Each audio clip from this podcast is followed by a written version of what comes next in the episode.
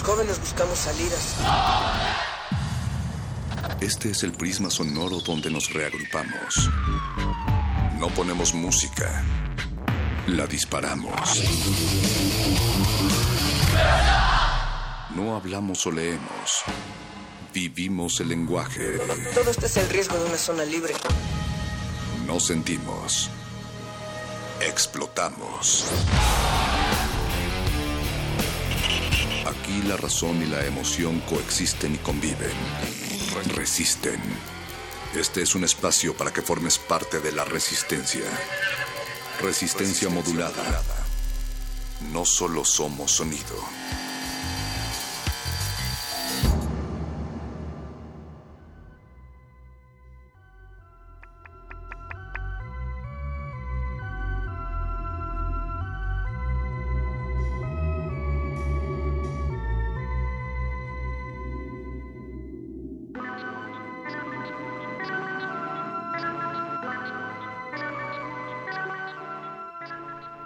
Mientras nuestras células se siguen copiando cada día y hay un desgaste en ellas, más vale que le podamos imprimir algo de fuertes vivencias para que éstas vayan pasando y se vayan replicando de una manera diferente y siempre resistiendo. Buenas noches, Resistencia Modulada.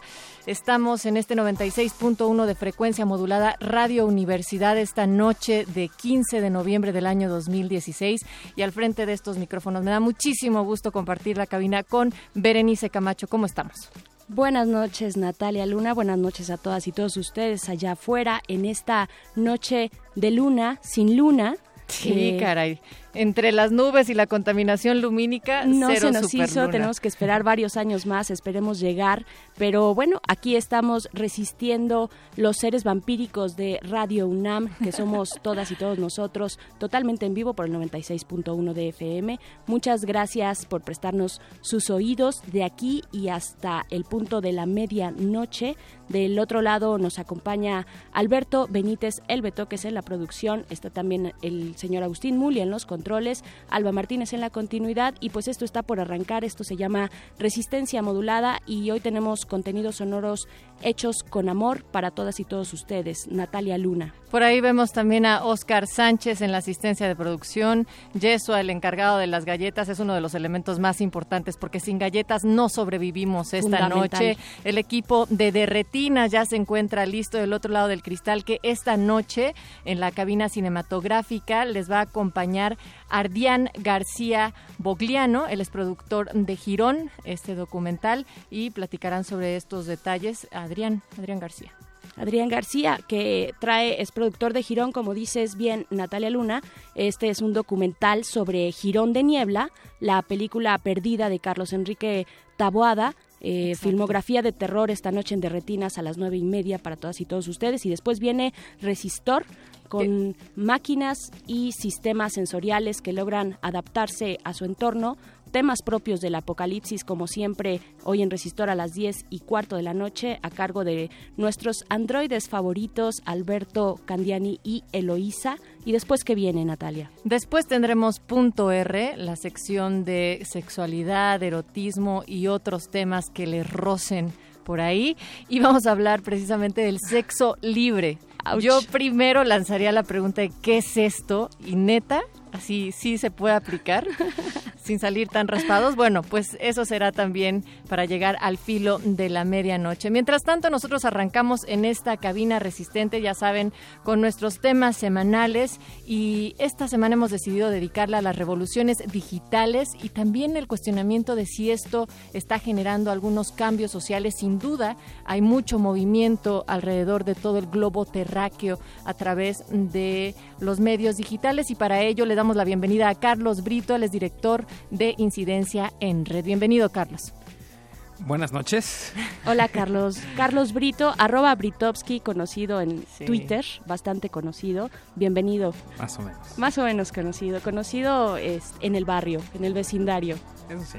Oye, y, nada más para contextualizar un poco a la resistencia, eh, con esto que decíamos que eres director de incidencia en Red. Red es la red en defensa de los derechos digitales, una organización mexicana que se dedica a la defensa de los derechos humanos en el entorno digital. Y es precisamente sobre esto que versará nuestra conversación para entender primero de qué estamos hablando cuando decimos derechos en un entorno digital. Y esa sería la primera pregunta, Carlos.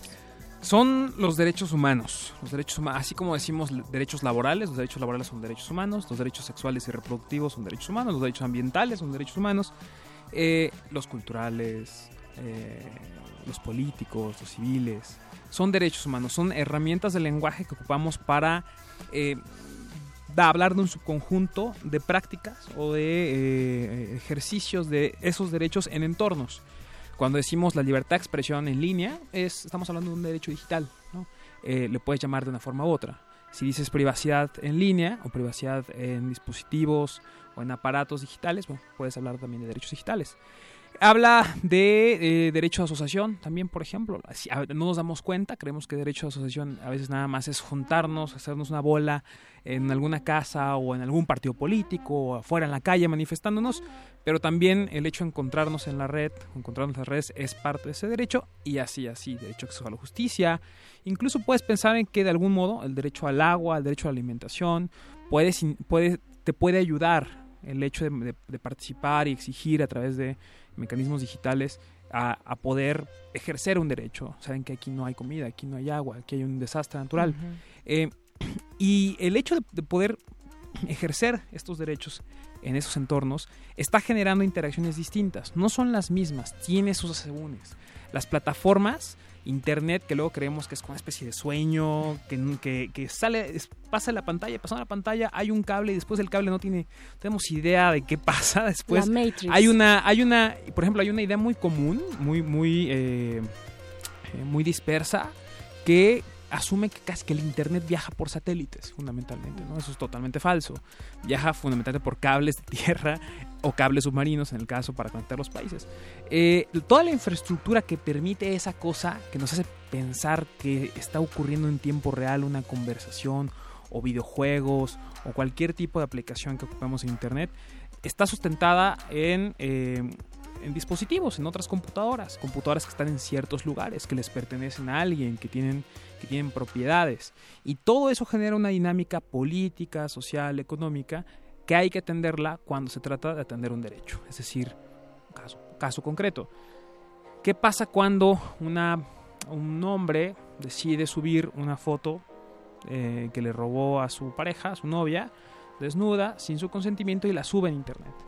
Bueno, ¿a dónde la sube? La sube a un sitio, ese sitio debe estar alojado en una computadora, otra vez les decía, que, que tiene leyes que le rigen en torno a esa computadora, pero esa persona, digamos, esa computadora que está en Nigeria, esa persona está, digamos, en Estados, en Estados Unidos, pero es de nacionalidad francesa, y la víctima, en este caso, este, se le victimizó a través de Facebook, que Facebook está en California otra vez, y eso se empieza a complejizar mucho. Entonces el cómo digerir y cómo empezar a procesar ese tipo de circunstancias es lo que hacemos. Lo cierto es que estamos en pañales todavía, desafortunadamente, en educación digital.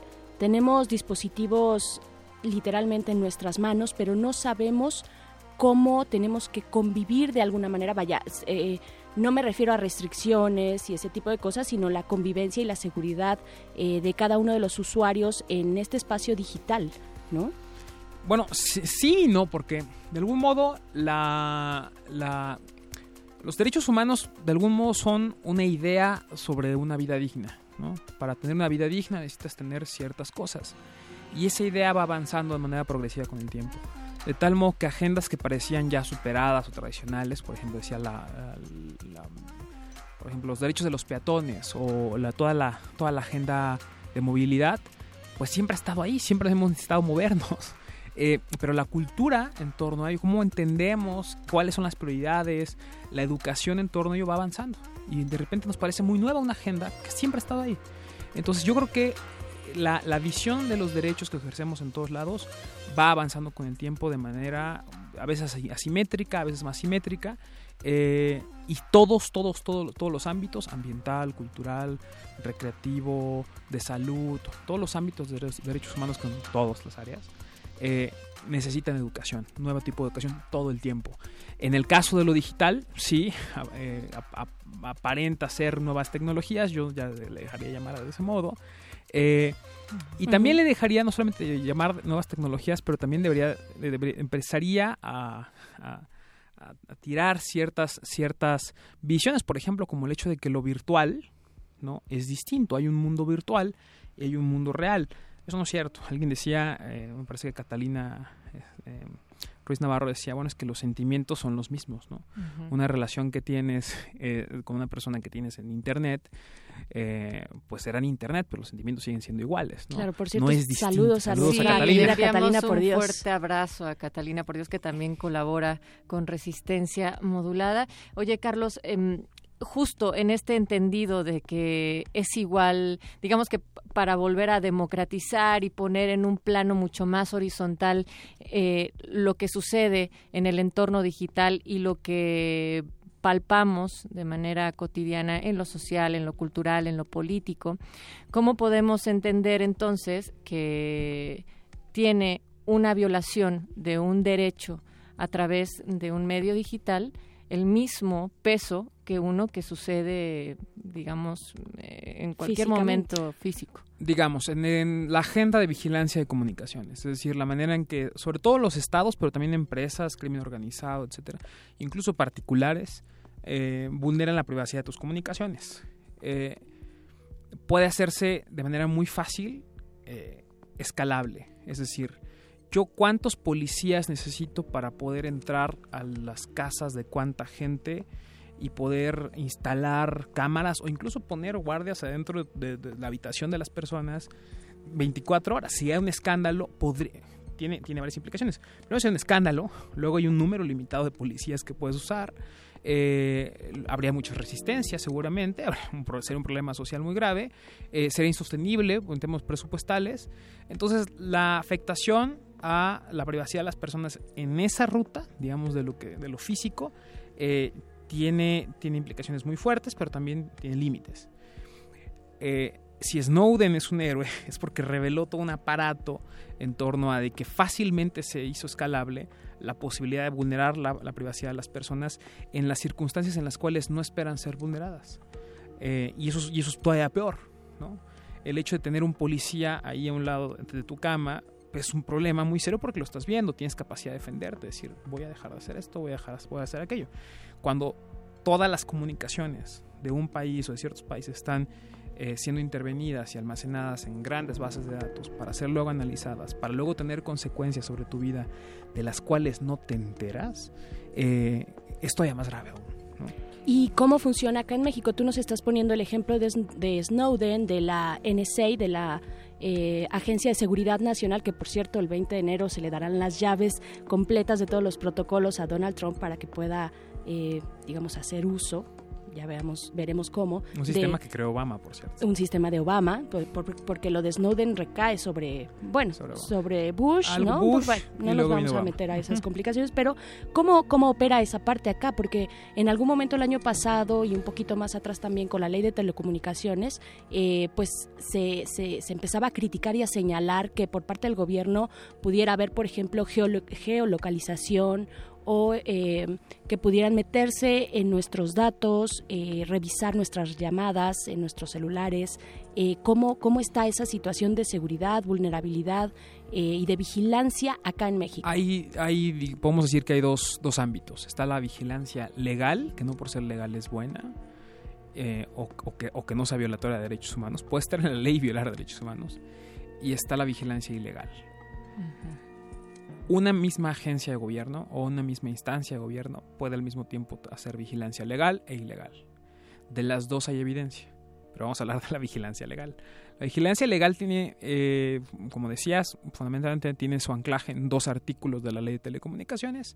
Es una ley que eh, establece lo que, lo, que llamas la geolocalización, que para quien nos escucha es la localización geográfica en tiempo real. No se entendió es esencialmente cuando una autoridad dice que va a abrir una computadora, esa computadora se prende en ese momento y le, preguntan a la computadora dónde está ese teléfono en este momento.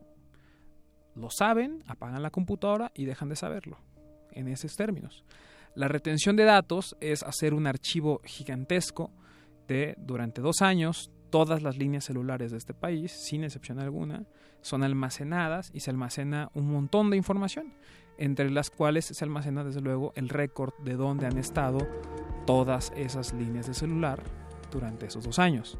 Eh, son dos instrumentos de vigilancia, si quieres, que necesitan distintos tipos de contrapesos. La retención de datos, a nuestro punto de vista, es absolutamente desproporcionada y no hay forma de que este cáncer le, pongas, por muchas aspirinas que le pongas, pueda, pueda solucionar su inconstitucionalidad.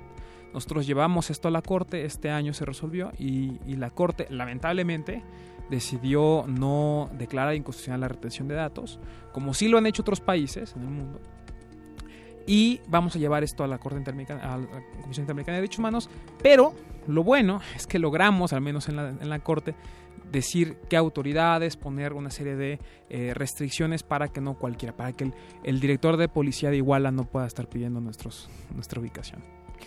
Resistencia modulada. Estamos platicando con Carlos Brito, él es director de incidencia en red eh, sobre derechos humanos en el entorno digital. Queremos saber tú qué piensas. Estamos en arroba R y también en Facebook nos puedes escribir en Resistencia modulada.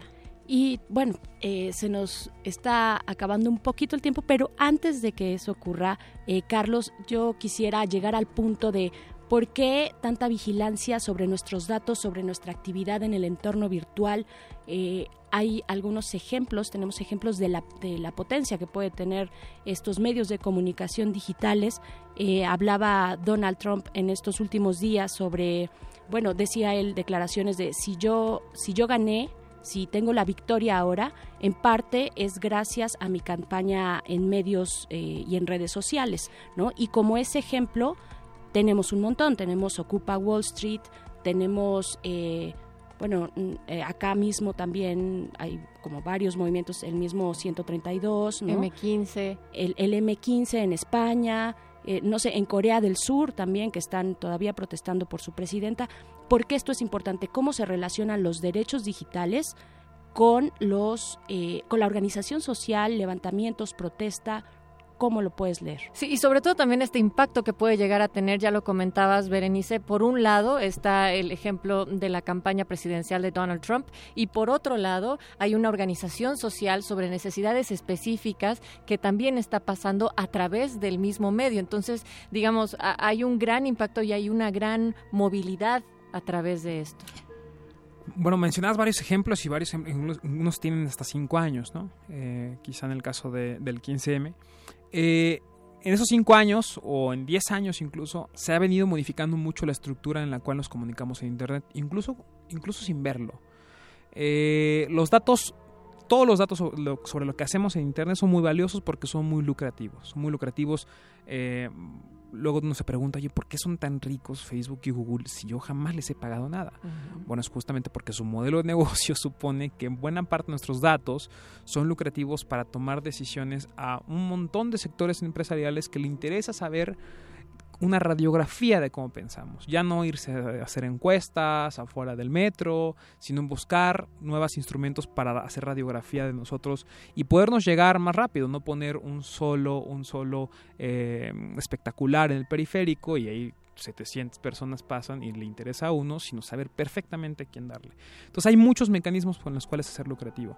Al mismo tiempo que está ocurriendo eso, es decir, la tensión entre empresas queriendo sacarnos el jugo eh, del dinero lo más que se puede, nosotros participamos en esas plataformas y también obtenemos beneficios.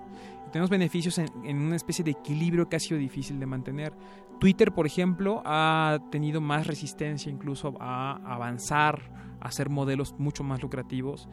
Y, en cambio el, el, clásico será siempre Facebook, que de hecho últimamente ha sido, en la última, última semana muchos lo han acusado de que el modelo en el cual su timeline y la, y la manera en la que ocurren los servicios de noticias falsas, estos llamados clickbaits, esos, esos eh, sitios de noticias que claramente son falsas y que te dicen no creas lo que pasó en el minuto 15 o se acaba de, acaba de resucitar los zombies en no sé dónde. Ese tipo, ese tipo de, sitios de noticias están siendo hoy señalados como eh, culpables de de la, de la elección de Donald Trump. Yo no sé si es cierto o no, digo, hay que ver los datos, pero lo que sí es cierto es que los, el modelo en el cual por un lado, estamos consumiendo información es a través, sobre todo, de Facebook y de, otras redes sociales, pero sobre todo de Facebook. Y además, Facebook decide eh, sobreestimar el hecho de que eh, nos aparece primero en el timeline, no, no de manera cronológica, como en Twitter, sino hace unas cosas que se llaman los algoritmos, y los algoritmos deciden qué va a salir en prioridad. Hay una cosa que se llama la censura algorítmica, que suena una cosa totalmente frita, pero la verdad es que no, es, es los algoritmos con los cuales nos presentan la información, que son esencialmente fórmulas matemáticas en las cuales eh, le dan prioridad a una cosa sobre otra. Y es la que determina que a pesar de que le des refresh cinco veces a tu Facebook, siempre te sale la misma cosa arriba durante media hora. Ese algoritmo está funcionando y está determinando la manera en la que consumimos información. Y lo que está haciendo en este momento, y esa es la razón por la que Facebook se está llevando los zapatos, es el decirle, oye, estás haciendo burbujas políticas. La gente solamente habla en una especie de caja de resonancia en la cual si quiere cambiar el punto de vista o combatir el punto de vista del resto de sus lectores, no ocurre. No ocurre, pues no le aparece a tus amigos de la primaria, le aparece a la gente que piensa como tú. Y eso tiene un efecto muy fuerte porque nos está, sí, nos conecta, pero nos aísla. Eso ya me espantó mucho. Y nos engaña, qué cosa. Y, creo que varios también estarán sorprendidos por allá que nos están escuchando. Carlos, tenemos que terminar ya la entrevista. Quisiéramos poder tener más tiempo, seguro habrá otro momento para hacerlo, pero rápidamente, ¿dónde pueden conseguir más información sobre este tema y en dado caso que hayan sentido que algunos de estos derechos están siendo violentados, pues poder eh, tener, digamos que, un, un apoyo en r3d.mx o en Twitter arroba r3dmx. Eh, ahí tenemos, estamos en seguimiento a todas las agendas, libertad de expresión, privacidad, violencia en línea, acceso a Internet, que es muy importante en el país. Eh, y damos seguimiento incluso a acuerdos comerciales, porque incluso por esas rutas vienen cualquier cantidad de violaciones de derechos humanos.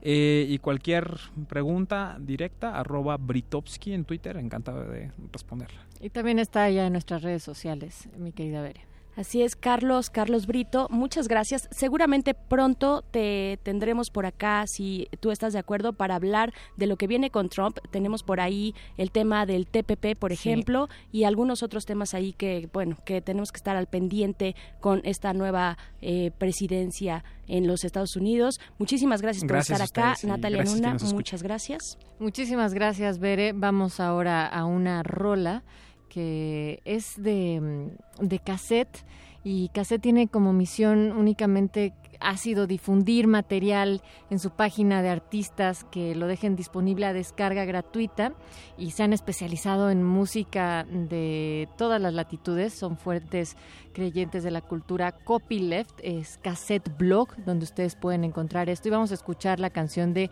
Ayacucho de los artistas Akun Maya fue un, justo un estreno exclusivo en esa plataforma.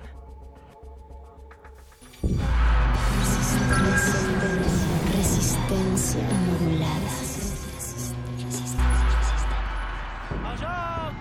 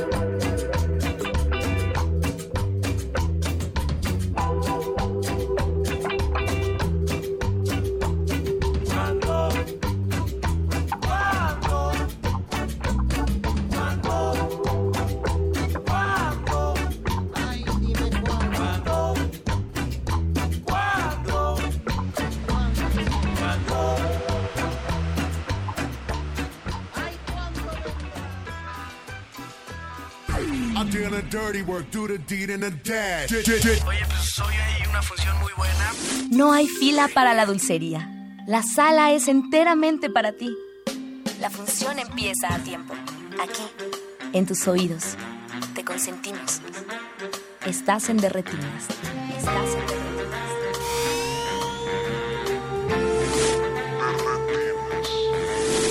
Es un rollo, es un rollo, es un...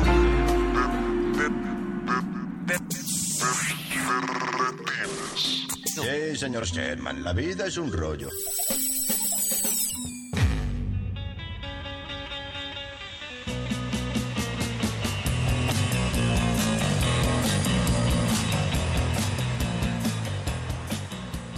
Bienvenidos a su cabina cinematográfica. Estamos en Derretinas de Resistencia Modulada, es el 96.1 de Radio Nam.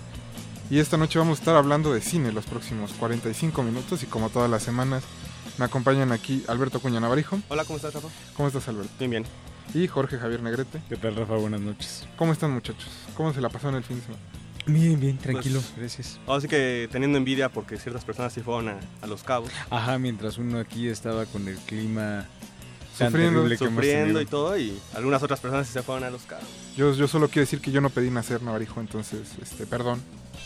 Pero sí Pero Pero sí te pidieron, sí pediste el, el viaje, eso sí. Sí. Claro que sí, Eso porque Pero sí. sí regresaste más tostadito, Rafa. Valió cada minuto, debo decir, la pena. La programación estuvo muy bien, bien organizado. Es una lástima que eh, pues haya tantas cosas que hacer en Los Cabos. La verdad que la gente le cuesta todavía como trabajo ir a la sala de cine, pero van en buen camino. Ahí van, son cinco años apenas. Cinco años apenas, es un festival joven y que tiene mucho futuro, pero no es el tema de esta noche porque ya hablamos hace 15 días sobre el Festival de los Cabos. Eh, hoy tenemos un tema un poco como de historia, que nos, un tema que nos gusta mucho, sobre todo porque tiene que ver con la historia del cine de terror mexicano, que algunos dicen por ahí que no existe, falso. Pero bueno, el próximo 25 de noviembre se estrena Girón de Niebla, que está basada en la película perdida de Carlos Enrique Taboada, que si no lo recuerdan, bueno, Carlos Enrique Taboada dirigió eh, El libro de piedra, Hasta el viento tiene miedo, Veneno para las hadas y Más negro que la noche. De las de casi todas se han hecho remakes y bueno, alguien encontró ahora sí que el guion convenció a su viuda de que se podía hacer una nueva versión, pero eh, pues no sabemos muy bien a bien qué pasó con esa película. Y para hablar de Carlos Enrique Taboada y de Girón de Niebla tenemos aquí a Adrián García Bogliano, que es productor del documental Girón, que precisamente aborda qué pasó con esa película. Adrián, buenas noches. ¿Qué tal? Muy buenas noches. ¿Cómo están? estás? Muy bien, muy bien. Contento de estar aquí con ustedes. Y sobre todo hablar de Taboada, que sé que es uno de tus directores favoritos. Es un tema que me encanta, la verdad. Es un tema que nunca, nunca, nunca envejece. Perfecto, pues ¿qué le parece que antes de entrar en materia escuchemos un poco de música para eh, nuestros amigos que están del otro lado de las bocinas? Recuerden que estamos en redes sociales como arroba Rmodulada y en Facebook como Resistencia Modulada. Estamos esperando todos sus comentarios. La música de esta noche es cortesía del soundtrack de American Honey, que se estrena también el 25, El si no me 25 de equivoco. noviembre. Es una road movie dirigida por Andrea Arnold, muy buena y que tiene puro, este, ahora sí que hip hop y música sureña. Su soundtrack, así que empecemos con Bounce It de Juicy G. Están en Derretinas, no se despeguen.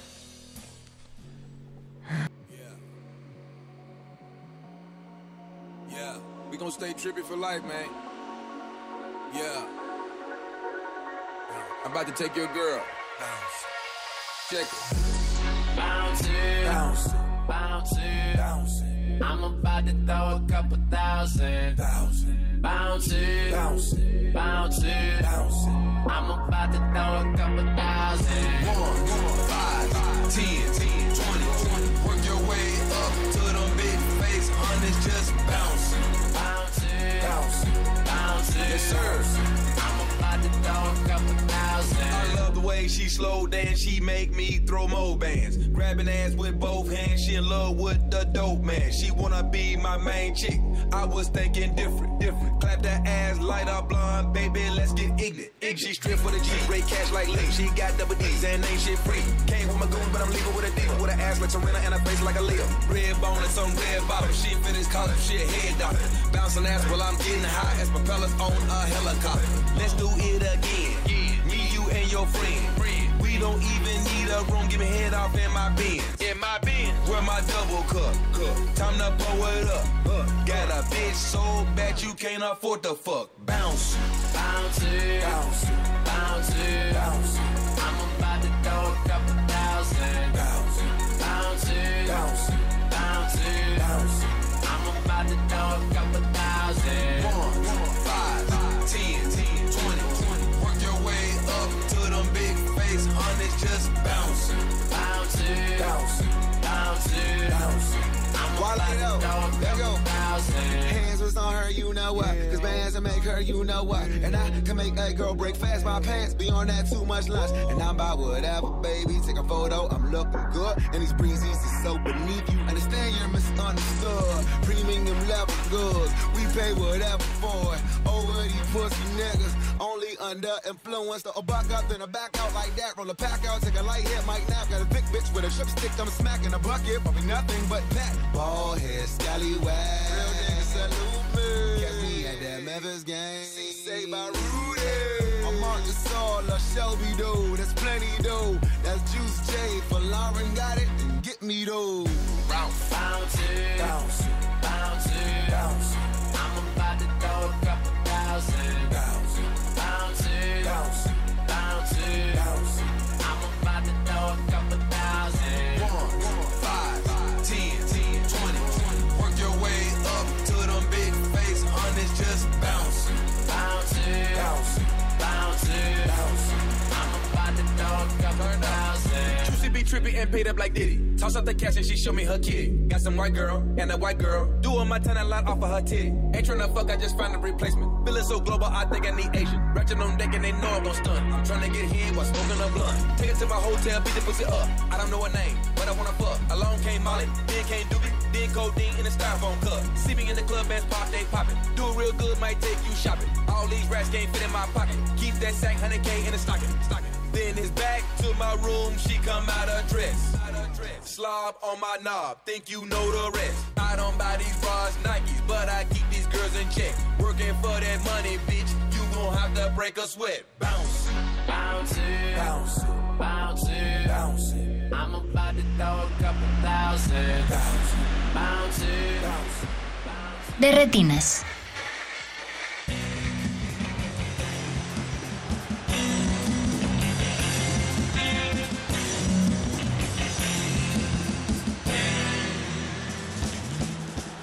Bienvenidos de regreso a Derretinas. Le queremos mandar un saludo al Chicharito Hernández que está jugando ahorita y se está perdiendo el Derretinas que lo escucha todos los martes en Alemania.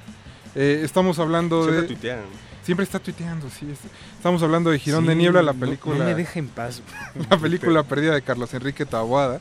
Y creo que lo correcto es empezar preguntándole a Adrián, pues qué fue lo que te atrajo del cine de Carlos Enrique Taboada para hacerlo como algo tan importante dentro de tu vida. Eh, creo que una de las primeras cosas que me, que me atrajeron a mí, eh, lo descubrí en el primer viaje que hice acá a México. Eh, había escuchado nombrar ya en ese momento, era que acababa de salir hace muy poquito el, remake de Hasta el viento tiene miedo, entonces eso era el- como la única referencia así un poco lejana que tenía yo.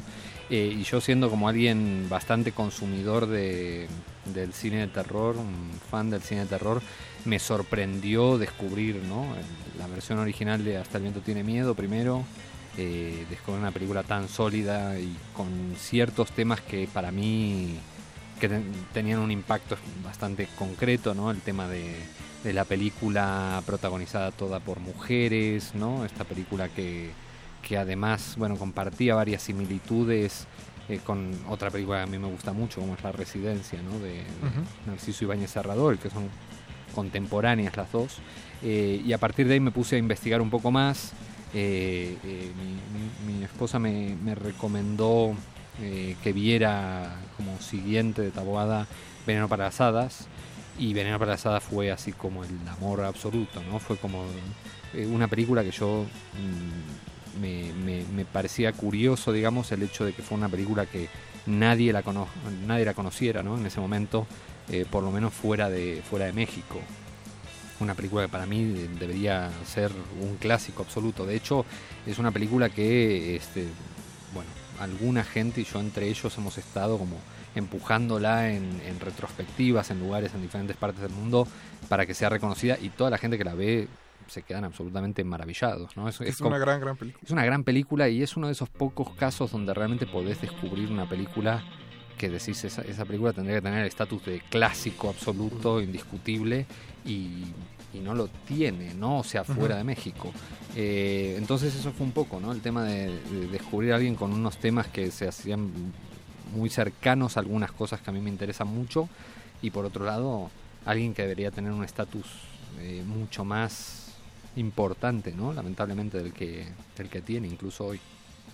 ¿A qué crees que se deba, presente? Estás hablando de tu primer viaje aquí a México, que eh, este, coincide más o menos con la salida del primer remake. Sí. Estamos llegando casi a 10 años de ese primer remake. Sí.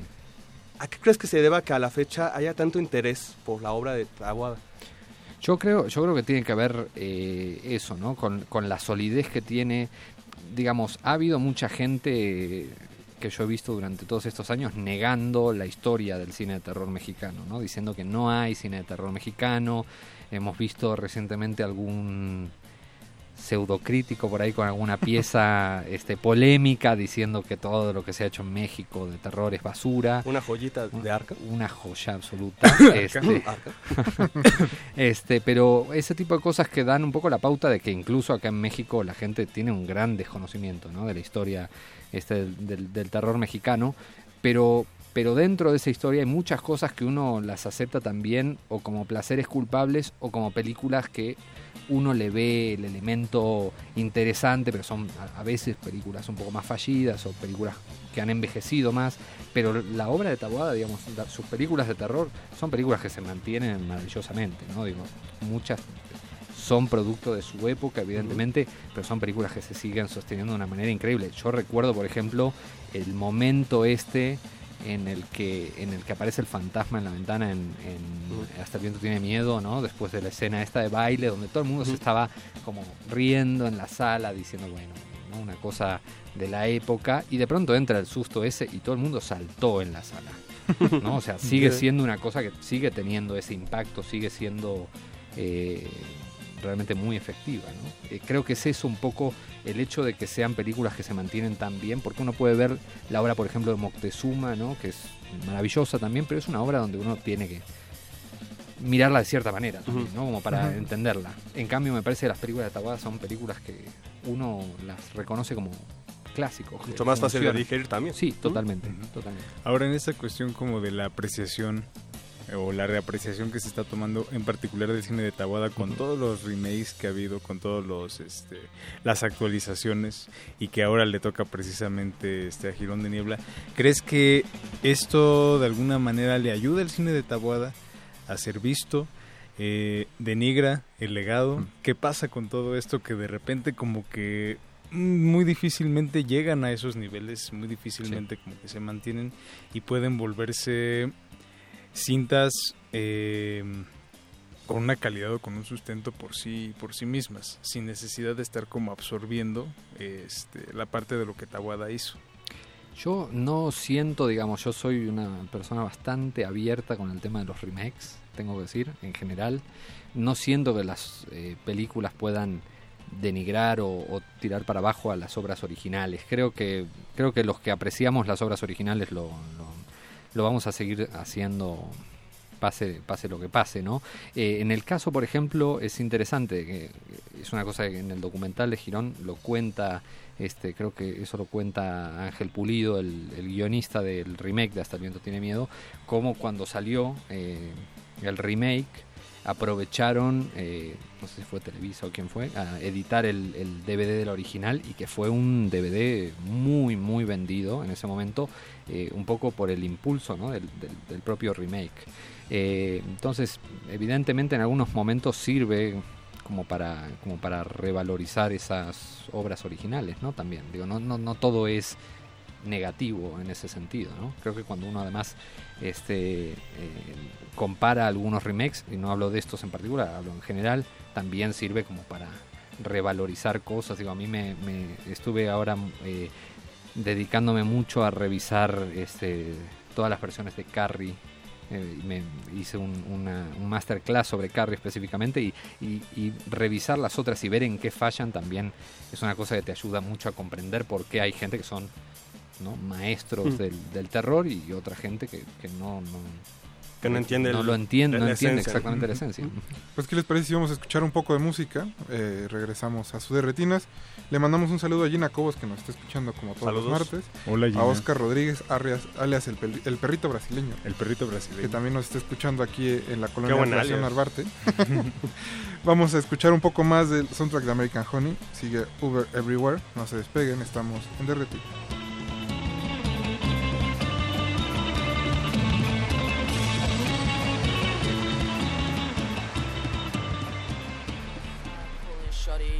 I stay. Heard you was a lame boy, get up out my face. And my ex keep calling, swear that she be in the way. And I need a thick red bone, shorty where I lay. Bad bit in LA, tell me that she make the trip. Shorty bad as hell, yeah.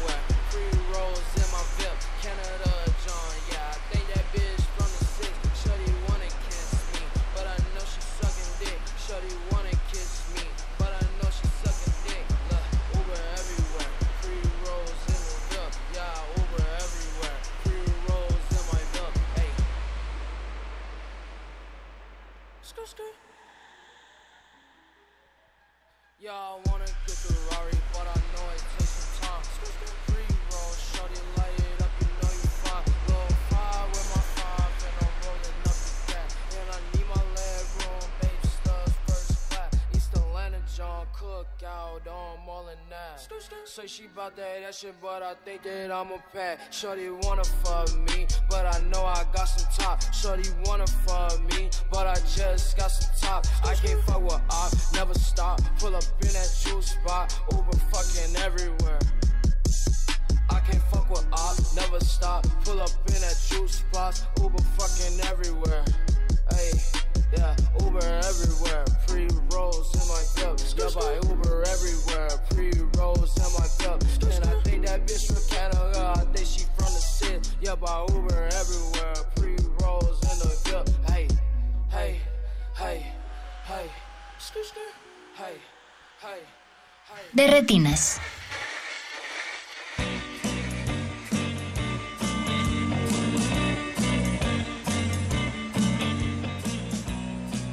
De vuelta en su cabina cinematográfica. Esto es el 96.1 de Radio Nam. Estamos platicando sobre Girón de Niebla, la película perdida de Carlos Enrique Taboada. Y antes del corte ya estábamos como entrando en materia, Adrián. Este programa se va muy rápido. Sí. Pero bueno, este, ¿cómo fue que inicia la producción del documental? Hoy no nos pudo acompañar Cristian Cueva, que él es el director. Así es. Pero ¿cómo es que inician y deciden hacer una película sobre una película que en realidad nadie sabía si existía o no? Mira, eh, fue muy curioso. Digo, bueno.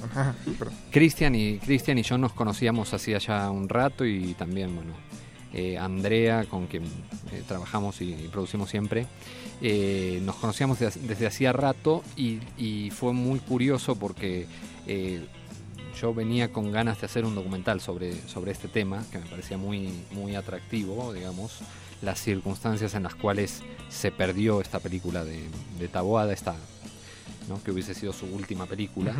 Eh, y tenía muchas ganas de hacer un documental, lo habíamos charlado con Andrea y un día nos citó Cristian para, proponernos algo que quería hacer y nos dijo quiero hacer un documental sobre, sobre esto. Entonces fue como absolutamente, ¿no? Y quién mejor que Cristian, digamos que ella tenía un background periodístico que conocía el tema, que le gustaba.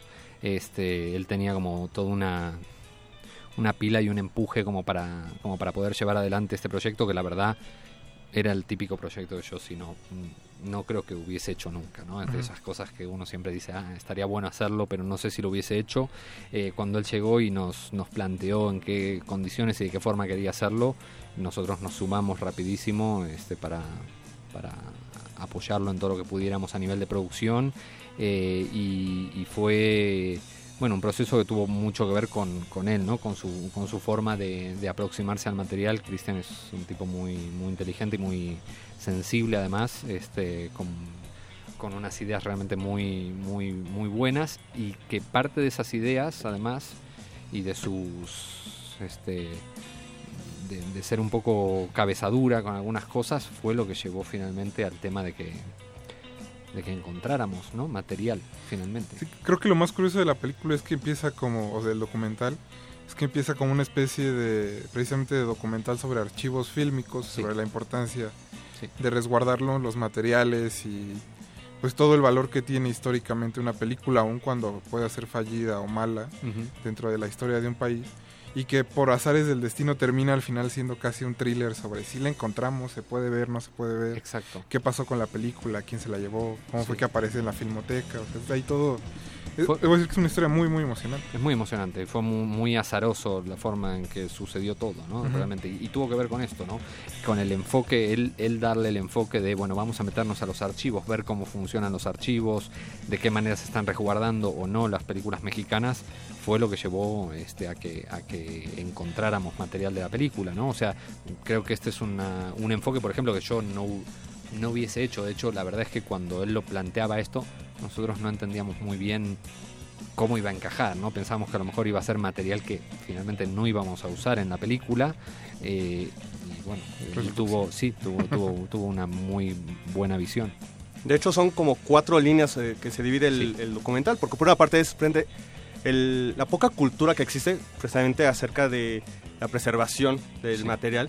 Hace algunos meses estuvimos aquí de invitados a Viviana García Besné, Michelle este, Ramos, eh, de eh, Archivo Permanencia Voluntaria, y mencionan algo parecido, o sea, que es complicado eh, darle el, el cuidado a las películas, ya no necesariamente de género, en cualquier, cualquier tipo, ¿no? Y en México pues todavía más, ¿no?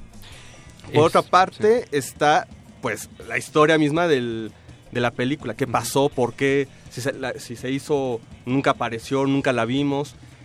Y otra parte muy interesante es, eh, pues de repente, eh, además de hablar de Taboada, en fin, pues que el propio Taboada aparezca a, a cuadro en una de sus últimas, últimas entrevistas, que es súper reveladora todo lo que dice. Es maravilloso. A mí la entrevista de Taboada es una cosa que me emocionó mucho, que finalmente pudiéramos encontrar. Batallamos muchísimo, este, tuvimos que, que eh, ir por muchos pasillos de muchas instituciones para dar con esa con ese archivo y poder ver esa entrevista completa y usamos un fragmento bastante importante de esa Ujú. entrevista Eh, para mí fue una cosa muy emocionante no teníamos por un lado la entrevista grabada esta que es la única que conocemos que existe de ¿no? una entrevista en profundidad con él y luego otra entrevista también muy larga eh, que fue esa sí creo que fue de lo último que se le hizo eh, una entrevista en, audio ¿no? Donde también explica cómo funciona el mecanismo del suspenso y demás eh, y que fue fueron dos, dos piezas absolutamente maravillosas con las que dimos Y bueno, muchachos, nosotros vamos a ir a otro corte eh, musical. Vamos a regresar para seguir hablando de Girón de Niebla. No se despeguen, recuerden que regresamos con nuestros amigos de, del 860 de AM. Esto es de Retinas y están en resistencia modulada.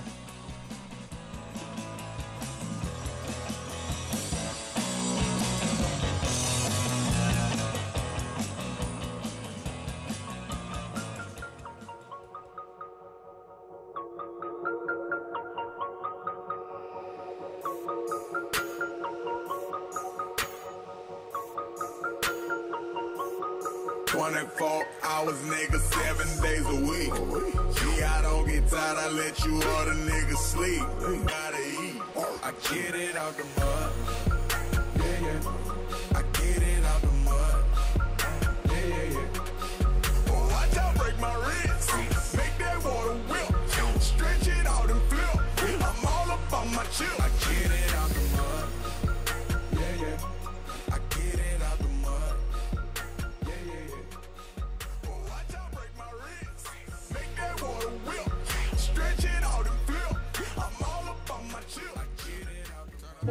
Radio UNAM invita a un nuevo compás. al compás de la letra.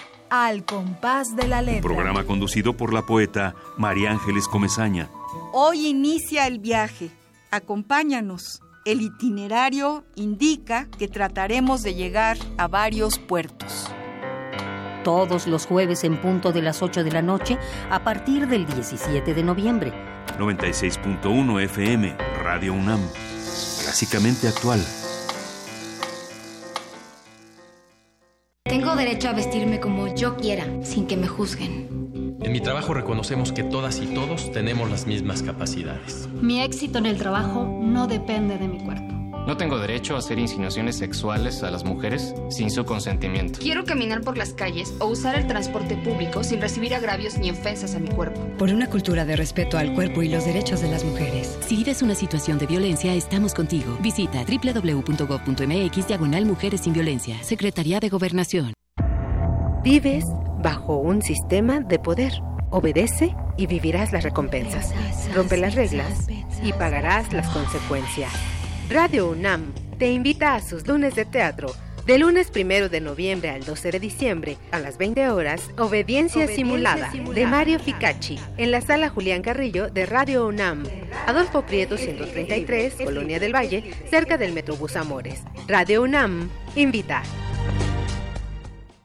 Radio UNAM 96.1 de frecuencia modulada saluda y da la bienvenida a los radioescuchas del 860 de amplitud modulada. Continúen escuchando Resistencia modulada.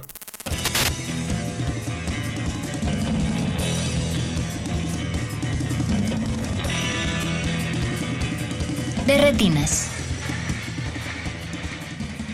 Bienvenidos nuestros amigos del 860 de AM, esto es de Retinas, es la cabina cinematográfica de resistencia modulada.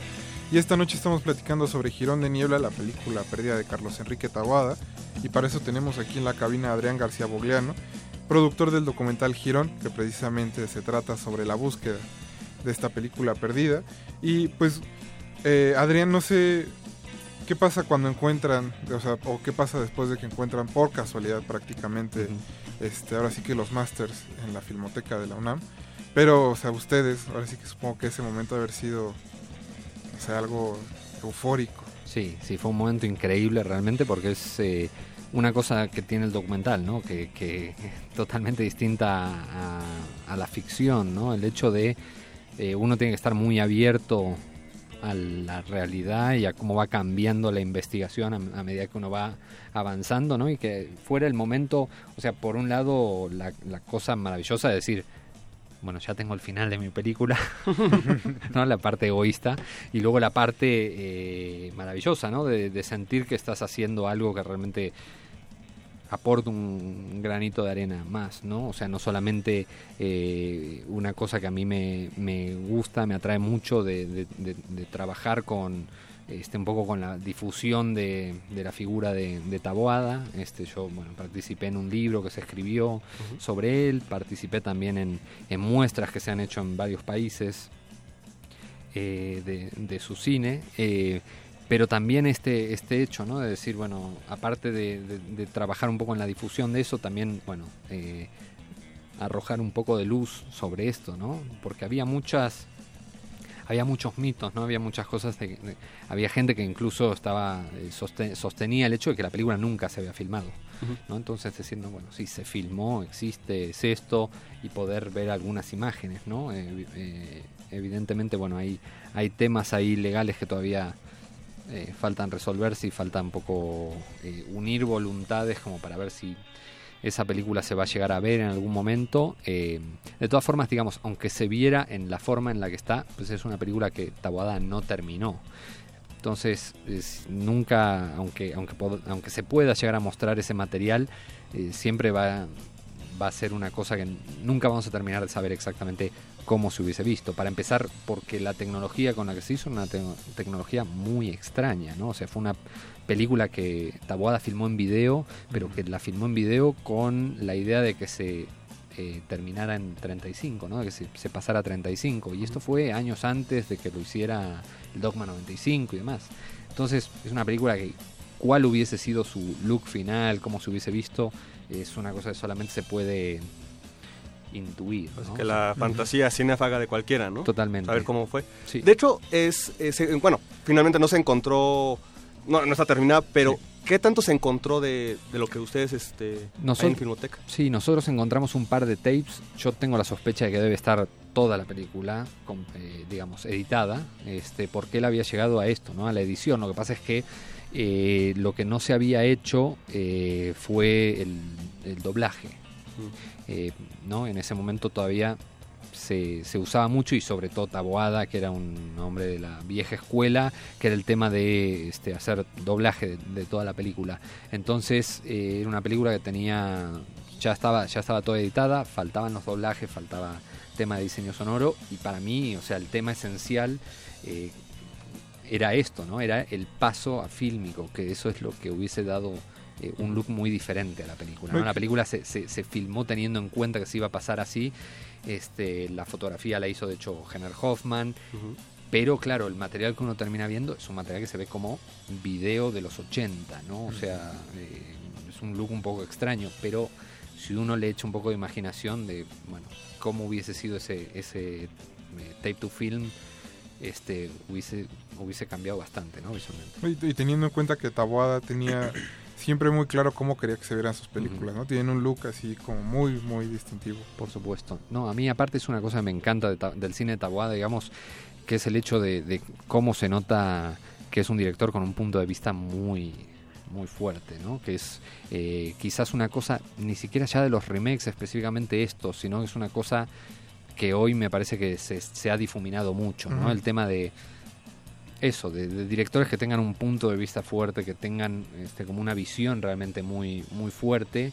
Eh, cuando uno lo toma ya, lo da por sentado, por ejemplo, en una película donde se ve muy claro esto que es Veneno para las Hadas, ¿no?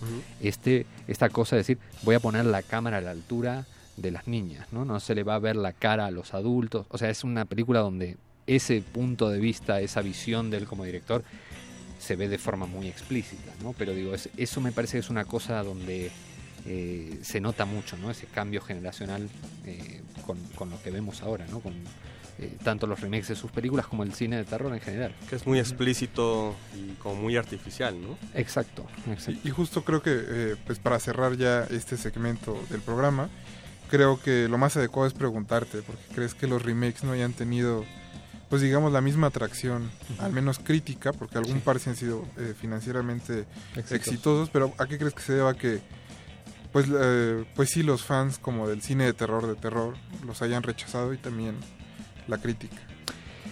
Creo que son muchos factores. A mí me parece que el factor más importante es que son películas que son difíciles de traducir al, al mundo contemporáneo. digamos. Son muy producto de su época, por un lado. O sea, son películas que funcionan muy bien eh, cuando uno las ve en el, en el contexto en, la- en el que se hicieron. Eh, y me parece que el otro tema justamente es eso, ¿no? Es que son películas, bueno, do- dos cosas. Una es que funcionaban muy bien de por sí, siempre es muy difícil. A mí, a mí me parece que los mejores remakes potenciales son los de películas que no funcionan también. ¿no? O sea, cuando uno ve, por ejemplo, este, no sé, una película, a mí me gustó esa, la de Eli Roth, que hizo el remake de esta película de los 70, Knock Knock, ¿no? Es-. Fue la versión de Eli Roth. Este, uno ve la película de los 70 y es una película fallida, es una película con problemas. Uno ve la de eh, Eli Roth, que aunque no te encante, pero es una película, digamos, que mejora muchas de esas cosas, como que es mucho más prolija en un montón de sentidos. Eh, las películas de Taboada son películas que funcionan muy bien, eso ya lo hace difícil. Y luego es el tema, eh, creo yo también que tiene que ver con esto, ¿no? Con entender la esencia del material, entender de qué se está, este, de qué se está hablando, cuáles son los temas importantes y no convertirlo solamente eso, ¿no? En una especie de eh, exposición o, ¿no? de, de- de caritas conocidas y de este, meter ciertas cosas que parece que la van a ayornar la historia y que no, no le ayudan. ¿no? Que Creo que como decíamos, este, la tercera dimensión, este, modernizar, entonces vamos a poner canciones de Zoe o Carla Morrison, como en este caso de Girón de Niebla, Carla Morrison cierra lo- el, el, este, la película, este, frente a actores conocidos, hacer como temas de actualidad que las protagonistas de Bueno que la noche sean lesbianas este, y drogadictas, ¿no? Pues, efectivamente, creo que todas las películas han pecado de, de eso, ¿no? Sí. para llegar a, pues, a tener un refilón eh, comercial, ¿no? Sí, sí, es un tema y me parece que es a nivel generacional, digo, yo me incluyo también, digamos, me parece que eh, tenemos algún problema como directores para, para llegar al fondo, digamos, de los temas, de, de, de entender los conceptos y explotarlos de la manera en que lo, en que lo entendían, digamos, y en que lo explotaban muchos de estos maestros, ¿no? Adrián, pues solo me queda agradecerte que hayas venido esta noche. Eh, muchas gracias, Adrián García Bogliano, en el Muchísimas, micrófono. muchísimas gracias a ustedes por la invitación, siempre es un, un gusto venir a hablar al cine. ¿no? y que nos visites. Esperamos que este próximamente haya estreno de Esquerzo Diabólico. Sí, en eso estamos. Que estamos. fue, debo decirlo, y muy honestamente, que fue una de las películas que más disfruté el año pasado. Qué bueno, qué bueno. Esperamos, Peliculón. Esperamos traerla a cines. Todavía estamos con esa, con esa lucha que no hemos abandonado. Ojalá y que regrese si es el caso del estreno. Muchas gracias, Adrián. Muchísimas gracias a ustedes. Y nosotros, antes de terminar con el programa, vamos a platicar con nuestros amigos de la Filmoteca de la UNAM. En esta ocasión eh, tenemos en el teléfono a Albino Álvarez, el subdirector de rescate y restauración de la Filmoteca de la UNAM, que nos tiene una sorpresa justo que acaban de restaurar. Albino, buenas noches. Hola, buenas noches. Pues creo que, eh, pues no, no es una sorpresa, pero sí es indispensable que todo aquel que vaya, o digo que le guste el cine, se dé una vuelta a la Filmoteca para ver la versión restaurada de RIT Mexi- México Insurgente, México. pero bueno, este Albino, ¿cómo fue el proceso de restauración? Bueno, es una película que se restauró en la Cinemateca Real de, de Bélgica en colaboración con la Filmoteca de UNAM hace ya un par de años. Eh, pues el proceso de restauración es el proceso que se sigue en un proceso de restauración digital, donde la primera fase, digamos, hay toda una serie de detalles que tienen que ver con el restablecimiento fotomecánico, fotoquímico de la película y ya después pues vienen procesos muy detallados para la restauración digital. Y eh, bueno, ¿qué, ¿qué crees que es lo más valioso de esta versión que se va a estar presentando en la Filmoteca de la UNAM? Pues eh, la película en sí es lo importante, es decir, la posibilidad de que el público, digamos, se reencuentre con, con una estética visual que, que de alguna manera fue la que procuró Reed en, en los años 70, que según en sus propias palabras, digamos, eh, con los elementos que se contaban en aquella época, Ujú. por poner un ejemplo, el, el virado sepia que buscaba, pues creo que era muy complicado obtenerlo. Cuando él vio la película parece que, que se, le, se le logró, digamos, ese propósito. Y pues el- la ceremonia, el ritual, el estar contentos porque una película se restablezca técnicamente y que esté accesible al público, una película que en su momento fue muy, muy importante, lo sigue siendo, pero en su momento aportó una mirada muy diferente a lo que aportaba la industria en México respecto a la Revolución Mexicana.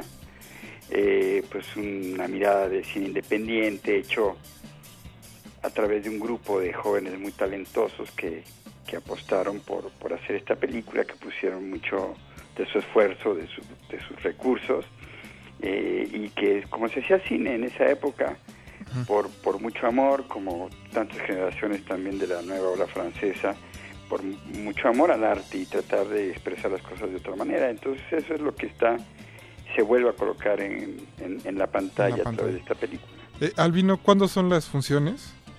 Eh, empiezan el día de mañana Ajá. y hasta el próximo fin de semana. Eh, normalmente son a partir de las 4 de la tarde. Ajá. Supongo que estarán cada dos horas repitiéndose. No tengo a la mano la programación, pero imagino que así es. Entran a la página de la Filmoteca de la UNAM, pero bueno, se nos acaba el tiempo, Albino. Muchas gracias por contestarnos eh, el teléfono y nos vemos en el cine. Muy bien, claro que sí, ya los esperamos. Hasta luego. Bye. Y pues así llegamos a una edición, al final de una edición más de Derretinas. Muchas gracias a Agustín Muli en los controles, a Betoques en la producción, al doctor Arqueles, Alberto Acuña Navarijo. Jorge Javier Negrete. Gracias, Rafa. Buenas noches. Mi nombre es Rafael Paz y nos vamos a despedir con una canción de A Tribe Called Quest de su nuevo disco que se llama We the People. No se despeguen porque es uno de los mejores discos del año. Los vamos a dejar con Resistor y nos escuchamos el próximo martes. Hasta luego.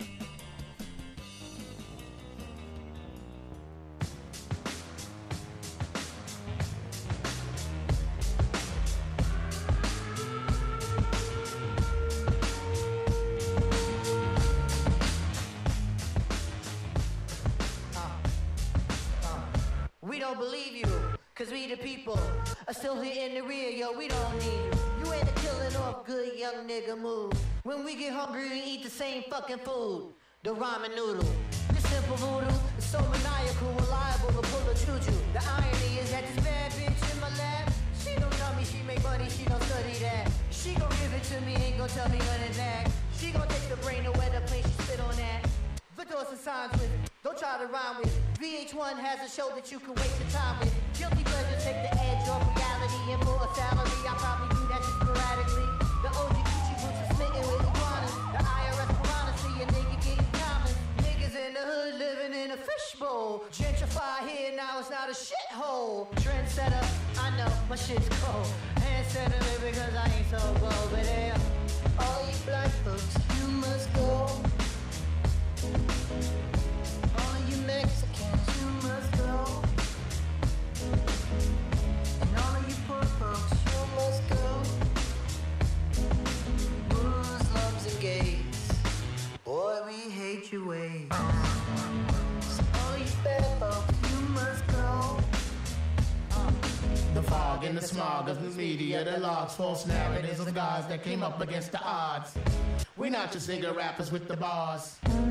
It's kismet that we cosmic with the stars.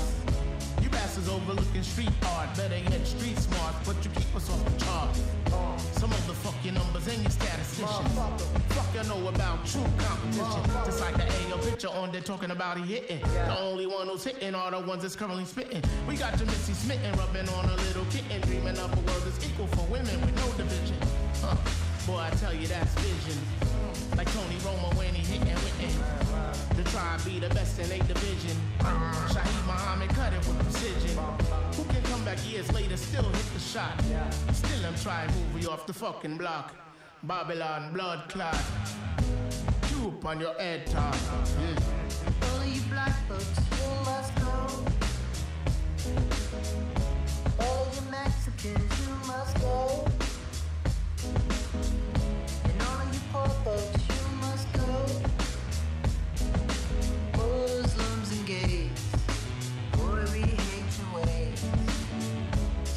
You bad folks, you must go. De retinas. Hasta la vista, baby.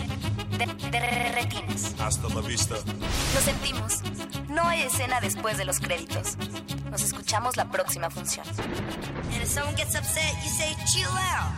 Or you can do combination. Chill out. You say no problema. And if someone comes on to you De retinas. Hasta la vista.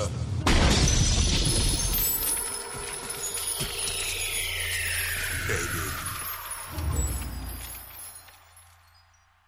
Resistencia modulada.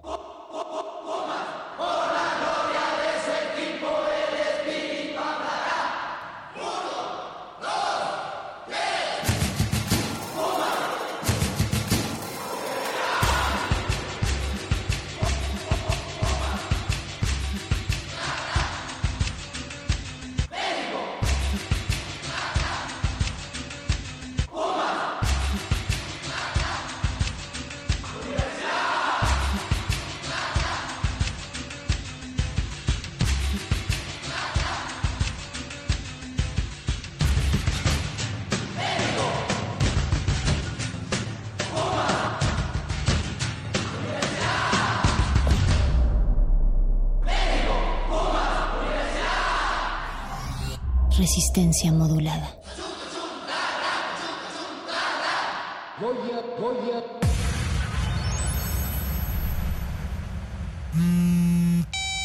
Introduzca nombre de usuario. Radio escucha. Introduzca contraseña. Resistencia modulada. Ender. Acceso permitido a re- re- re- resistor.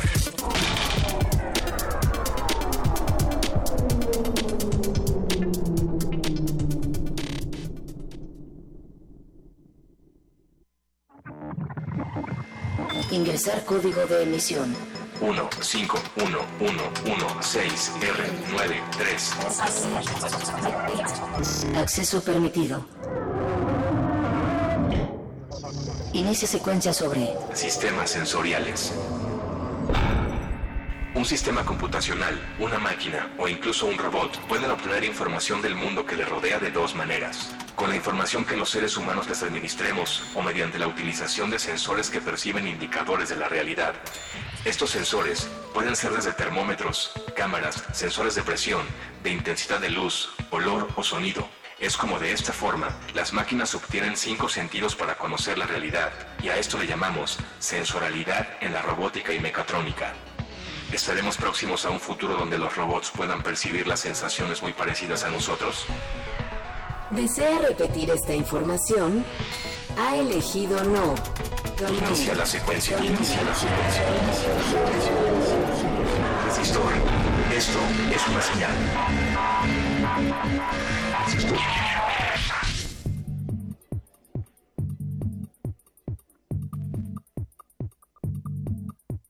Damos inicio a esta persistencia jalapeña, también conocida como resistencia modula- modulada o moduleña o motuleña, también le dicen algunos. Esta resistencia dio inicio hace ya más de una hora, ahora da pie a, siendo las 22 horas con 22 minutos con 22 segundos, 22, 22. 22 del 22.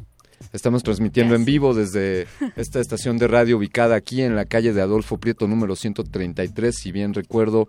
Eh, Fembot, Luisa Gómez, ¿cómo, ¿cómo te encuentras esta noche?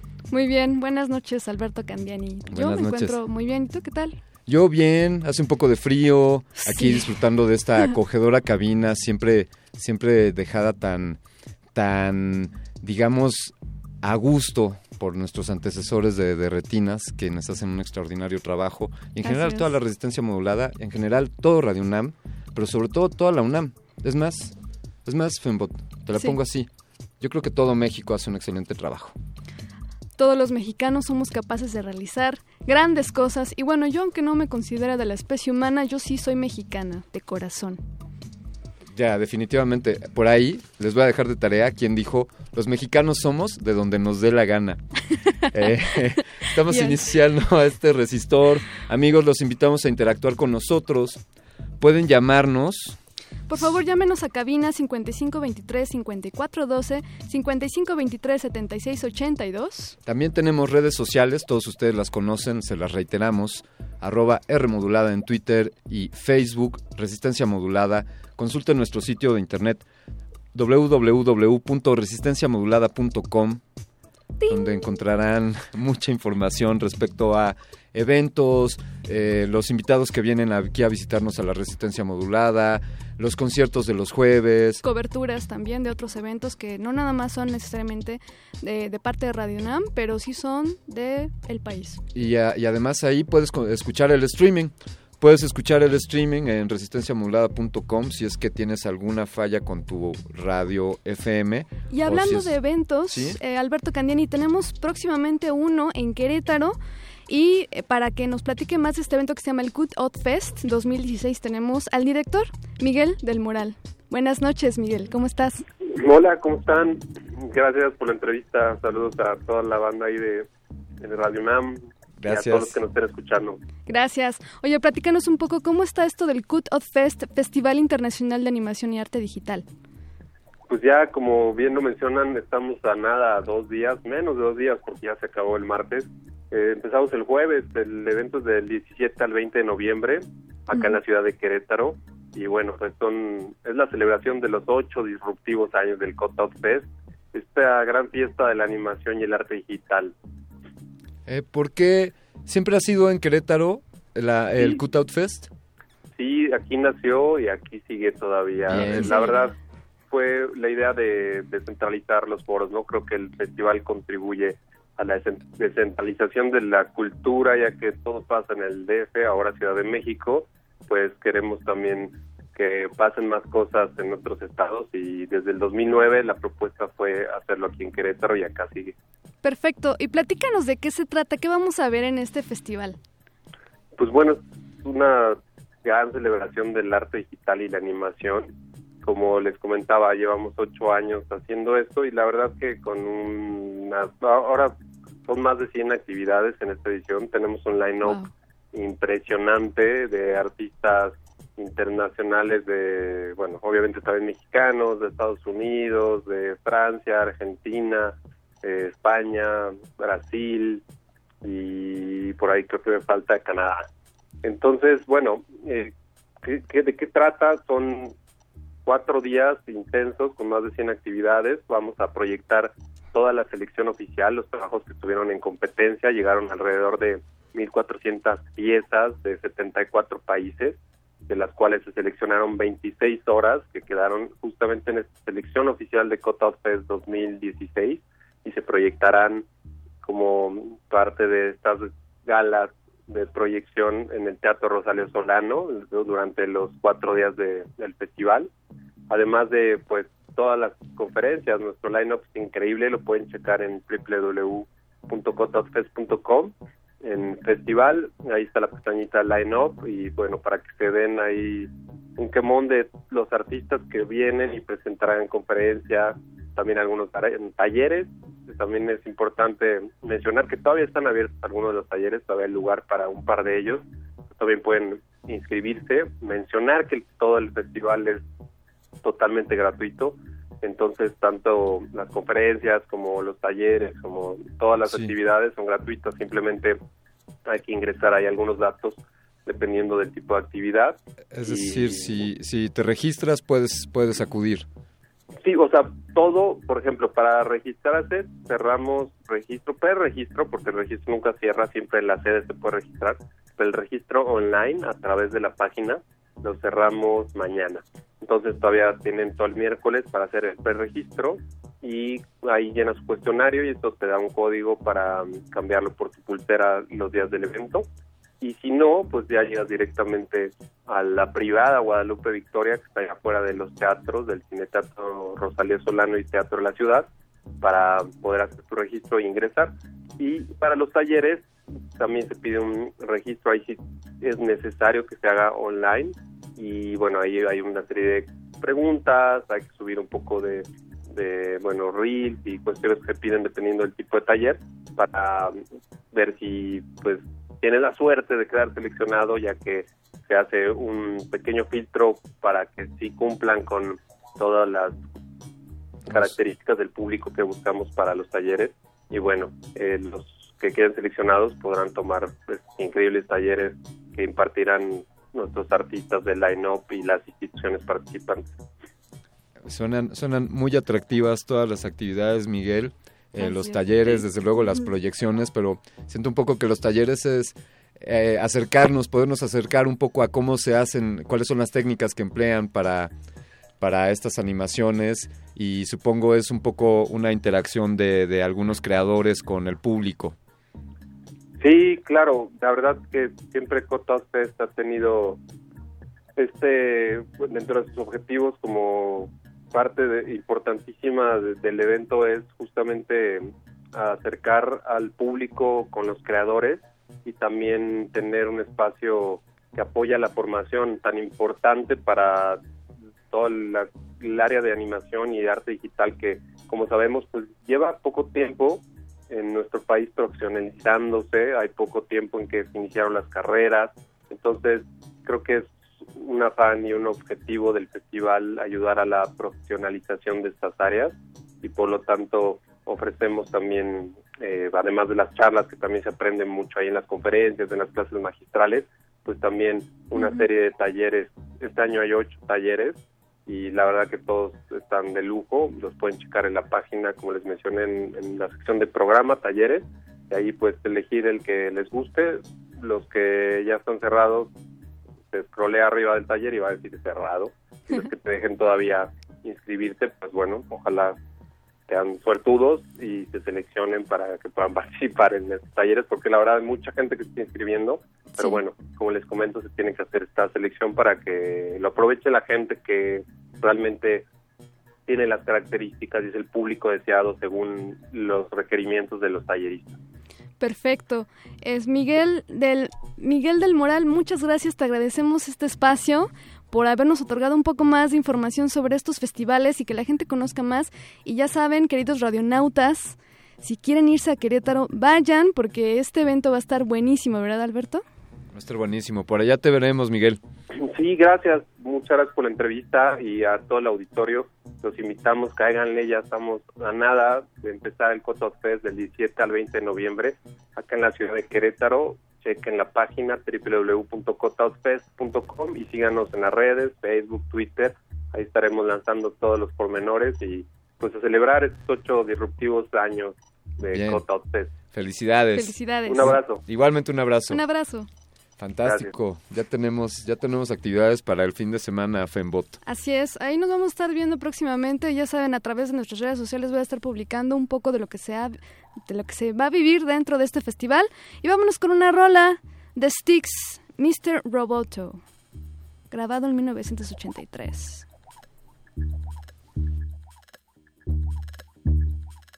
Resistor. Esto es una señal.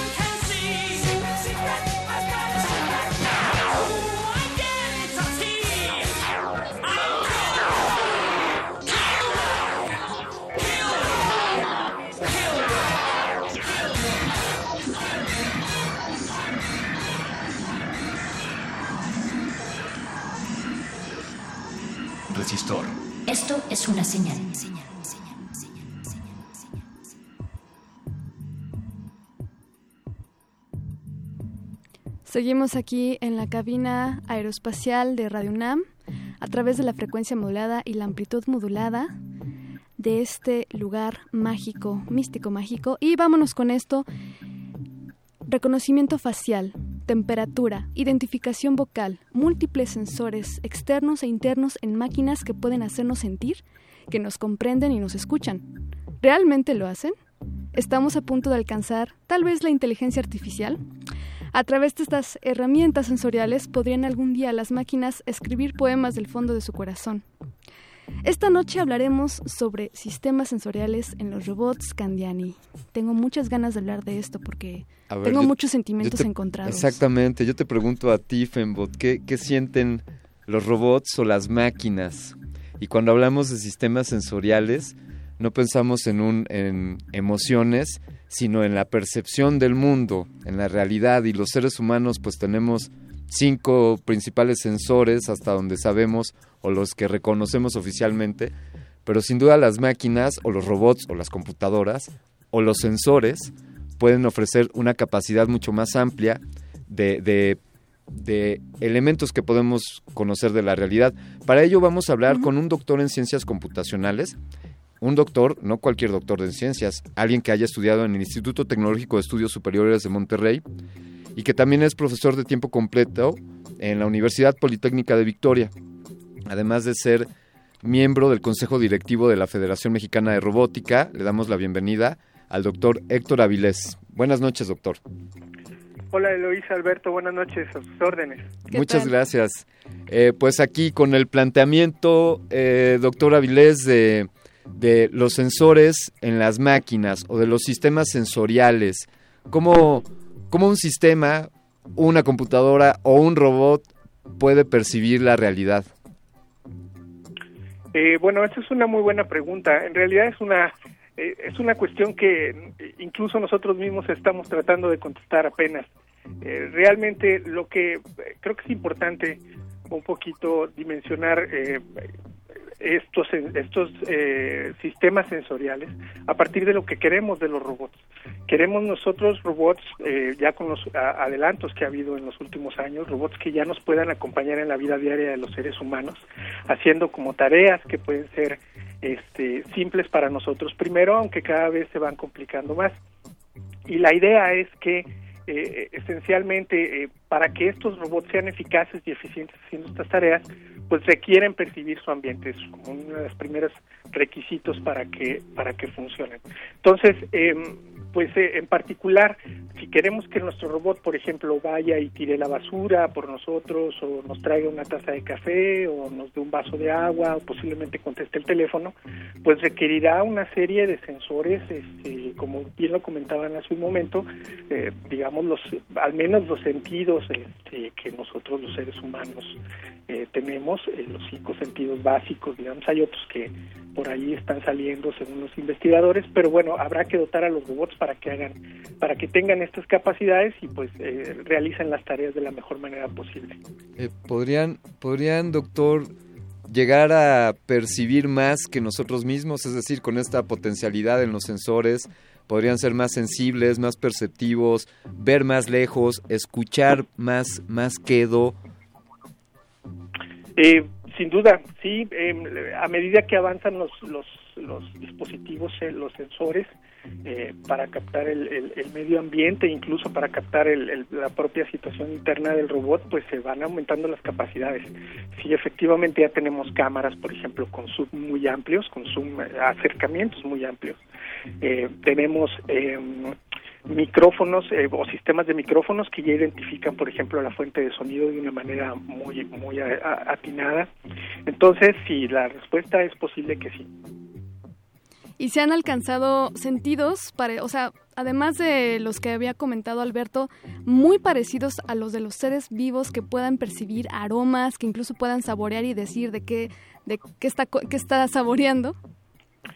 Sí, definitivo. Bueno, principalmente se han explotado, al menos en la literatura, y esto tiene que ver quizás un poco con la facilidad para conseguir estos dispositivos, principalmente la vista y la audición. O sea, esencialmente eh, se han desarrollado los sentidos de, de, la vista con las videocámaras y de la audición con micrófonos que tienen, son relativamente eh, de un costo, eh, pues son relativamente baratos. Entonces, eh, también un poco el tacto a través de, de- de la presión, eh, sensores de presión, aunque un poquito menos en gra- el, eh, el olfato y el gusto, eh, aunque son aplicaciones potenciales que, bueno, si queremos un robot que nos haga compañía en la casa, pues posiblemente querremos saber eh, cuando ya se está cocinando la comida, pues que de- determine que ya se nos va a quemar. Que o ya está listo, ¿no? El- Exactamente.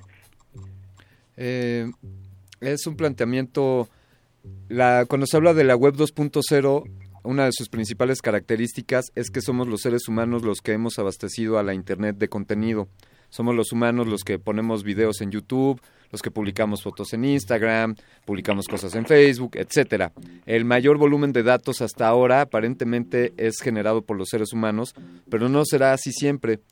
Esto irá evolucionando a algo que algunos ya están nombrando como la web 3.0, donde una de sus características es que los sensores o las máquinas serán los principales generadores de contenido. Eh, doctor Avilés, vamos hacia allá. Eh, ya estamos generando contenido o información con sensores y esta información, ¿cómo la estamos manejando? Pues bueno, eh, si hay aplicaciones actualmente em, eh, ya eh, propuestas en la literatura y prototipos muy avanzados en donde ya teni- se, se están desarrollando, por ejemplo, redes de sensores em, en casas inteligentes o en, las oficinas, en donde pues estos sistemas están capturando información y están, están que se está almacenando en algún o se debe de almacenar en algún lugar. Para determinar qué es lo que está pasando. Además se tiene que analizar en algún momento y eh, bueno, pues esa es una fuente muy importante de datos. Eh, yo creo que vamos para allá, definitivamente este, eh, es, es el futuro cercano. ¿Seremos capaces tal vez de conversar con algún robot que nos pueda proporcionar algo a nuestro alrededor? ¿Seremos capaces de entablar conversaciones? Sí, bueno, una de las aplicaciones que, te- que están eh, generando mucho interés actualmente es desarrollar robots, por ejemplo, que puedan acompañar a, a personas adultos mayores, eh, a niños posiblemente también y a veces a personas enfermas. Y la idea es que, bueno, como ustedes saben, posiblemente la, la, la, la población mexicana está, está envejeciendo muy rápido. Entonces, eh, digamos que ya cambia la dinámica de las familias. Ahora los, los papás quienes se quedan en casa ya son adultos mayores y los hijos tienen que salir a trabajar. Entonces, eh, re- se requieren eh, medios para poder asistir a estas personas y bueno, los robots son un candidato y los sensores, estos estos redes de sensores también en- en el ambiente, pues son un candidato idóneo para poder apoyar en, en el seguimiento y en el cuidado de estas personas. ¿Qué sensores? ¿De qué sensores dependemos hoy día, doctor Avilés? Quiero decir, eh, ¿en qué está condicionada nuestra vida y que ya somos indiferentes a ellos? No sé, quizá el clima y determinamos, sabemos el clima gracias a sensores que tenemos instalados a lo largo de, de un lugar geográfico o los eh, el servicio sismológico con estas alertas. ¿Qué sensores hoy día nos protegen? Bueno, estamos rodeados de sensores hoy en día, desde sensores muy simples que re- reaccionan de una manera eh, muy específica. Por ejemplo, los sensores que vienen integrados en el clima, en el aire acondicionado, este, que regulan eh, la temperatura eh, ambiente, pues bueno, de esos sensores este, están ahí, están presentes. Se- de repente también em, los dispositivos que, los sensores que vienen, por ejemplo, nuestros celulares, nuestros teléfonos celulares, eh, como localizadores GPS o, o- o estos eh, acelerómetros, giroscopios, que cuando uno gira la, la pantalla, pues acomodan la pantalla de alguna forma. Bueno, todos esos son sensores que ya están inmersos en la, en la vida diaria. Eh, los sensores que vienen en los coches, por ejemplo, los sensores de choque, etcétera. Bueno, estamos rodeados de ellos ya ahora. Eh, queremos continuar eh, platicando con usted, doctor Avilés. Si nos permite, vamos a hacer un corte. Vamos a reproducir ahora un byte de resistor. Muy bien, muchas gracias. Ahorita regresamos con usted. Gracias.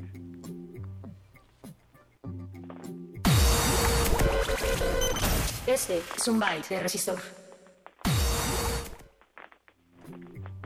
El artista vanguardista y activista cyborg Niall Harbinson es la primera persona en el mundo con una antena implantada en la cabeza.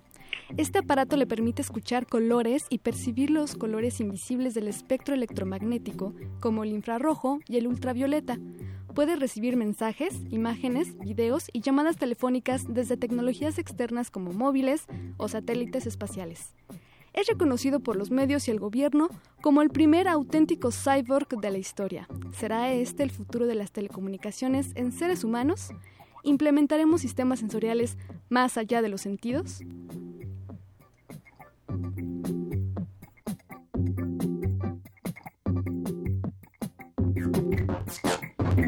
Resistor. Esto es una señal.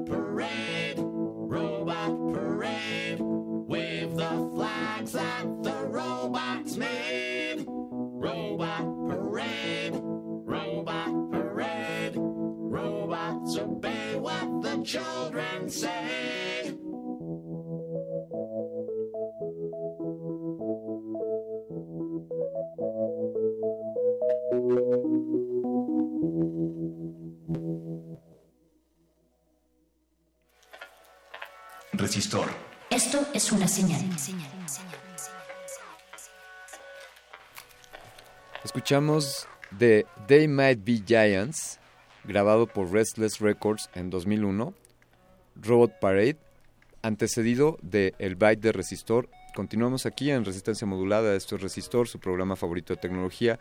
Interactúen con nosotros, queridos amigos, estamos en arroba Rmodulada, Facebook en Resistencia Modulada y sigan nuestro sitio www.resistenciamodulada.com. Continuamos hablando sobre sensores. Sistemas sensoriales en robots en compañía del doctor Héctor Hugo Avilés, quien es doctor en ciencias computacionales y pues también es parte del Consejo Directivo de la Federación Mexicana de Robótica. Seguimos con esto. Doctor, ¿podría explicarnos qué proyectos de investigación han desarrollado en la Universidad Politécnica de Victoria? ¿Cuál- ¿Cuáles son las noticias? Bueno, la Universidad Politécnica de Victoria es una universidad relativamente joven. Tenemos menos de 10 años de haber sido creada en el 2007. Este, aún así, eh, hemos crecido de manera relativamente rápida y eh, hemos tenido eh, suerte, digamos, en, en- en- conseguir o tener proyectos eh, de ciencia básica, de, de desarrollo tecnológico también. Y, este, y bueno, hay eh, un par de proyectos en los que estamos trabajando actualmente, en, en particular del, del Cuerpo Académico de Sistemas Inteligentes Aplicados, que es al que yo pertenezco. Y eh, hemos trabajado con cuestiones precisamente de robots, de robots de servicio, que son estos, estos robots que, que queremos que nos apoyen en la vida diaria. Tenemos un robot de, tenemos un par de robots, bueno, de hecho, que son eh, de tamaño natural, digamos de unos 60 por ahí de altura, que tienen su bracito y se pueden mover en el ambiente este, y tienen algunas capacidades de percepción. Y ese es uno de los proyectos en los que estamos trabajando, aunque también tenemos, eh, queremos atender también eh, eh, la aplicación de las ciencias computacionales y las técnicas de inteligencia artificial que, que, digamos, conocemos en el grupo eh, para problemas de la salud.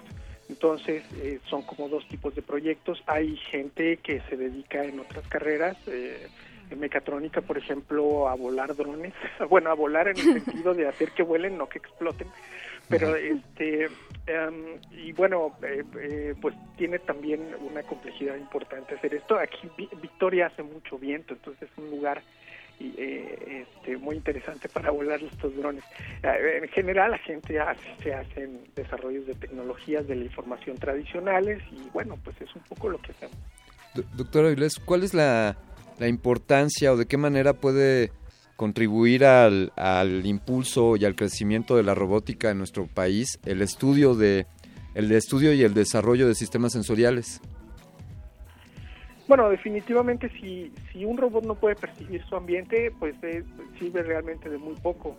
Eh, aquellos, los robots que, que cuando uno escucha hablar de robots, eh, frecuentemente piensa en aquellos dispositivos electromecánicos que están en, en las fábricas y que hacen una tarea repetitiva, ¿no? que están en un solo lugar moviendo cosas o ensamblando eh, pa- partes de, de- de muebles, de coches, etcétera. Estos robots igual y de repente no requieren de percepción, pero es lo que pueden hacer. Hasta ahí eh, es lo que tiene, es lo que podrán hacer.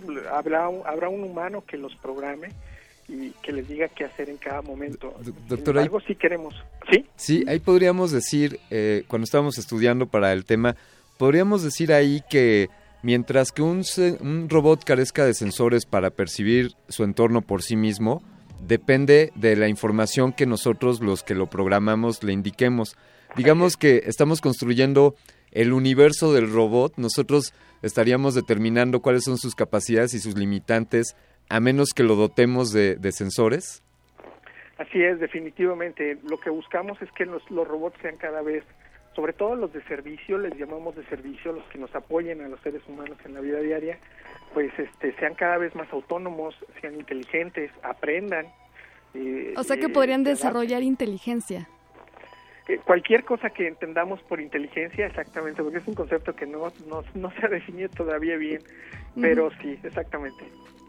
Eh, lo, lo vamos a invitar por aquí, doctor Avilés, un día a que conozca a Eloisa Gómez, la Fembot oficial de resistencia modulada, que pues hasta este momento a usted no, no, a usted lo ha engañado en que sí es un ser humano original.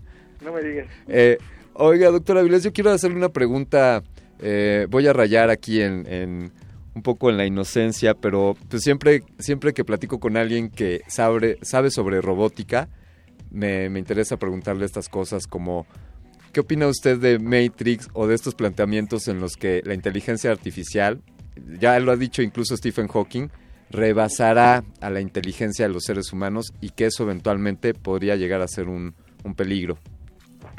Híjoles, pues yo creo que de repente también hay, bueno, eh, es mi punto de vista muy personal, ¿verdad? Este, de repente también hay un poco de marketing, es un poquito Claro. como poner el, el reto ahí para ver si sucede o no, pero bueno, no lo sabemos. La verdad es que sí avanza la, la tecnología muy rápido, pero no sabemos realmente hasta dónde va a llegar.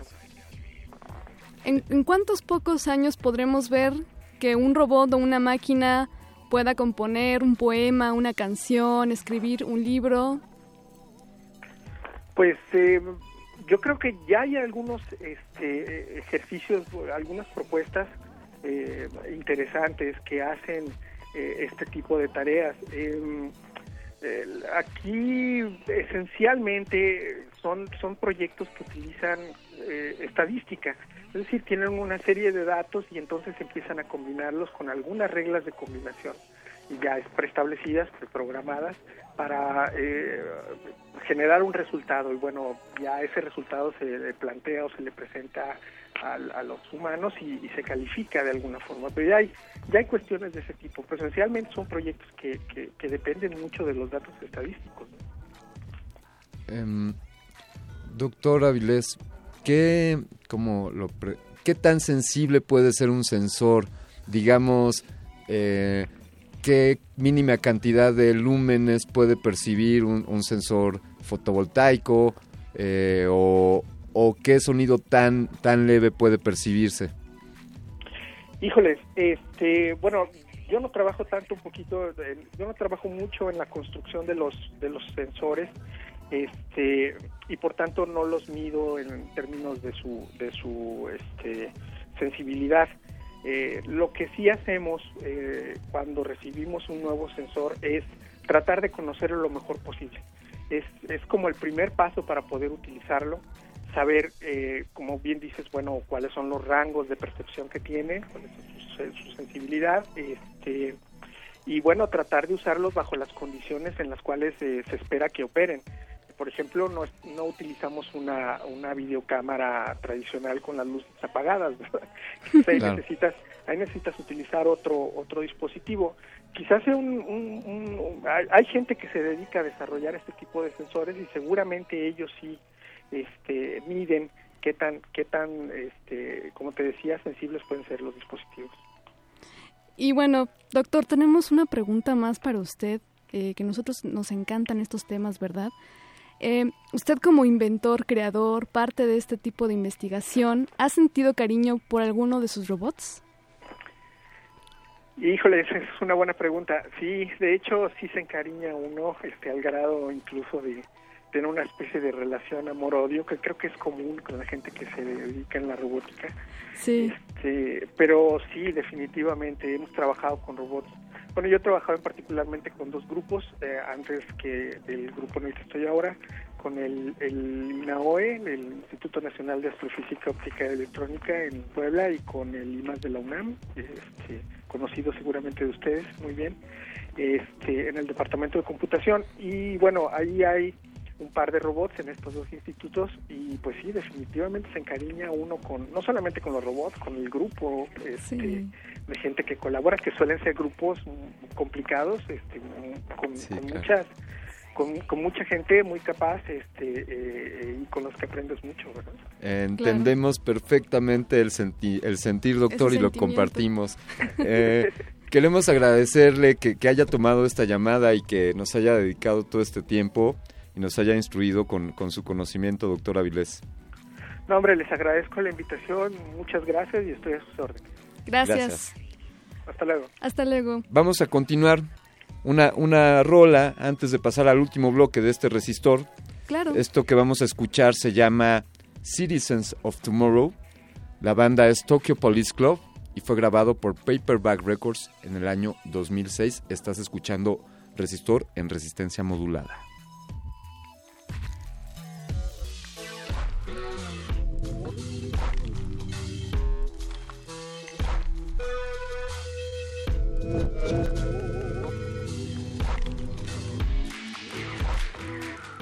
Resistor. Esto es una señal.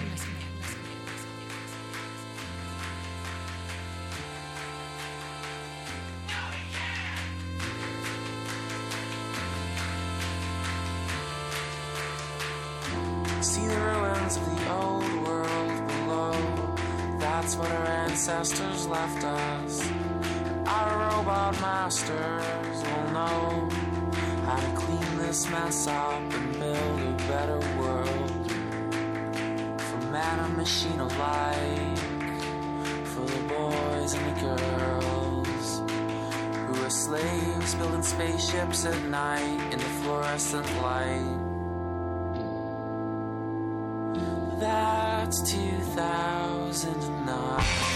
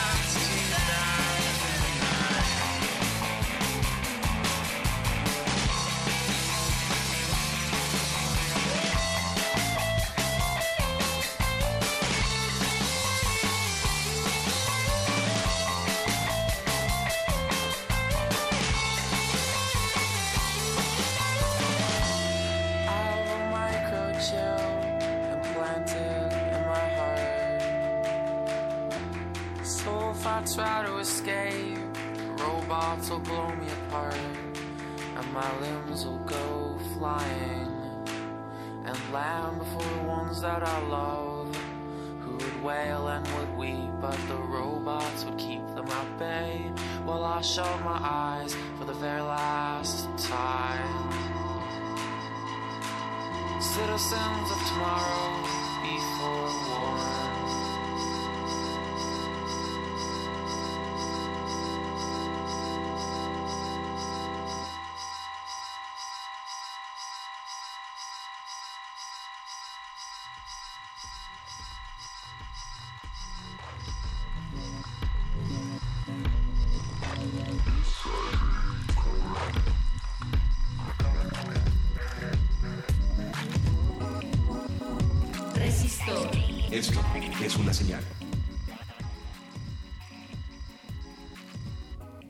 Se avecina el segundo Editatón Wiki UNAM 2016. Puedes consultar más información al respecto en editatón.cuaed.unam.mx. ¿Y qué es el ed- editatón? Pues un editatón, Fembot, es un evento donde los participantes se reúnen para editar Wikipedia, ¿sabes? Esta, esta enciclopedia en línea, en Resistor hemos hablado sobre Wikipedia, y es un momento en el que varios colaboradores de la UNAM nos reunimos para editar artículos que se encuentran dentro de, de esta enciclopedia. Este, déjame decirte que este es un evento que organiza evidentemente la CUAED, que es la Coordinación de Universidad Abierta y Educación a Distancia, en conjunto con la Dirección General de Cómputo y Tecnologías de Información y Comunicación, también conocida como la DGTIC. Saludos muchachos de la DGTIC. Muchos Esto saludos. también está coordinado por Wikimedia México. Ahí está la información. Próximo editatón WikiUNAM 2016 está por iniciar esta semana, así que no te lo pierdas. Ven y obsequia un poco de conocimiento. La UNAM y Wikipedia te invitan, querido Radio Escucha. Ya, escu- ya escuchaste tú, valga de la redundancia. Eso es para ti. Sí, sí, para ti. ¿Y ahora qué más? Oye, qué padre esto de los sensores. O sea, puedes tener una máquina que esté percibiendo la realidad. Sí. Puedes saber si hay humedad o si hay cambios en la temperatura y entonces puedes programar pues las máquinas de acuerdo a, a ese comportamiento o de acuerdo a esos elementos, ¿no? Ya tenemos tecnologías que pueden captar, como dijo bien el doctor Avilés, eh, lo que es como, eh, como percibiría el oído humano y la vista a través de cámaras, micrófonos, y eso lo tenemos en computadoras y en celulares. Claro, nuestros mismos celulares traen un montón de sensores. Son pequeños robots con sistemas sensoriales. Exactamente. Por eso los amamos. Exactamente, y algunos hasta les ponemos nombre a, a nuestros robots y a nuestros colegas fembots. Y las etiquetitas ahí de Hello Kitty y los col- colguijes. Oye, pero aquí algunos robots no tienen tan bien sus sensores, por ahí el perrobot pienso, aquel que Uf, aquel que a veces aparece por aquí. Te extrañamos. ¿Cuándo vas a venir otra vez? Oye, pues ya que estás en los saludos, también saludos por allá a Danger, que por ahí se anda manifestando. Fembot, tenemos que concluir hoy, hoy que hemos hecho este resistor con mucho cariño para ti, querido Radio Escucha, pues se acerca a su final. Eloisa Gómez, ha sido un placer de verdad colaborar esta noche y todas las noches que colaboramos es un placer. Un placer también para mí, Alberto Candiani, querido humano. Eh, eh, damos un agradecimiento a todo el equipo, al ejército de producción que están detrás de este cristal, sin quienes esto sería imposible de realizar. A los DJs de Radio UNAM. Tenemos productores, tenemos gente en la consola, o como nosotros le llamamos, en el control de mando de esta nave espacial resistente. Es así como damos final a una emisión más. Amigos, los invitamos, te invito a que nos escuches el próximo martes a las 10 y cuarto de la noche. Recuerda los eventos de esta semana, Cutout Fest, Editatón eh, en la UNAM. Y por, por nosotros ha sido todo. Quédense con nosotros aquí en Resistencia Modulada. Sigue punto R con el tema de... Sexo libre. Uh, esto Venga. se va a poner que arde. Va a estar bueno. Disfruten esta rolita. Jet de Humanoid, de Granddaddy. Resistor.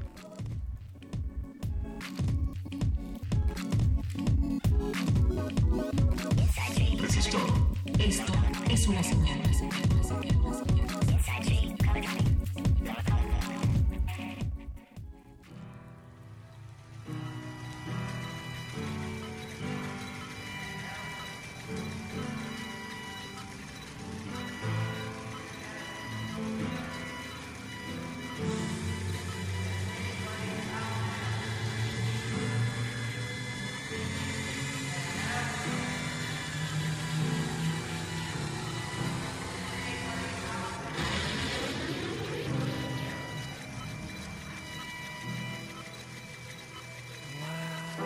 Something pretty bad happened. We lost a friend. All shocked and broken. Shut down, exploded.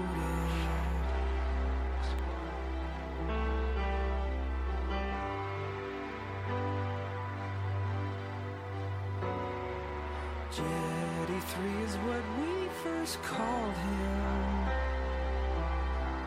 Then it was Jet. But Jet Systems dead.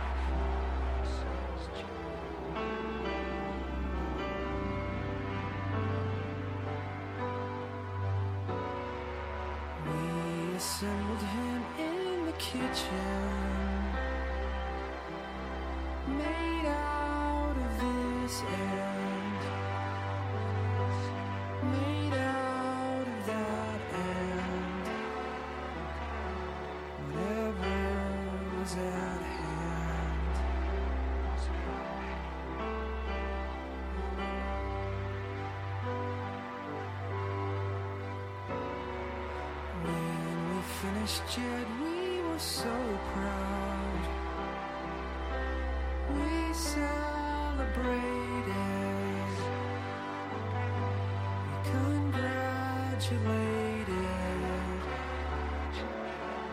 what we'd created.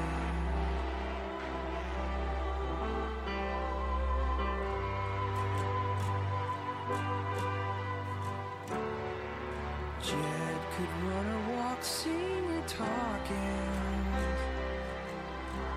Compile thoughts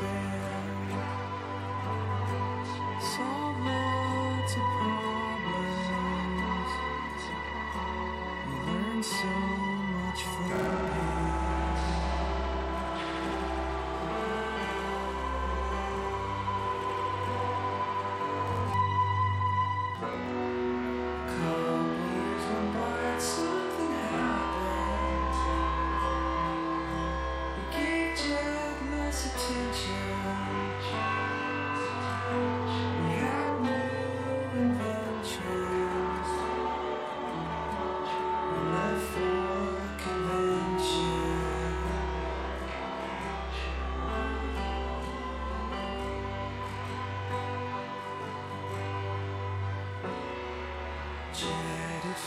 Booze and drink every draw. He feels.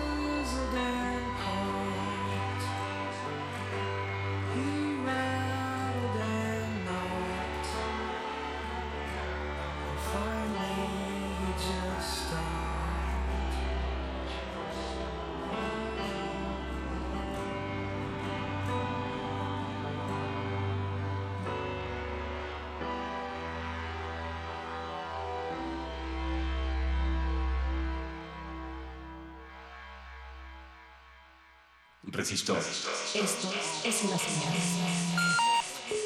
Menor que, option value, es igual a, abro comillas, resistor, cierro comillas, mayor que, terminar emisión, menor que, diagonal invertida, hasta la próxima sesión.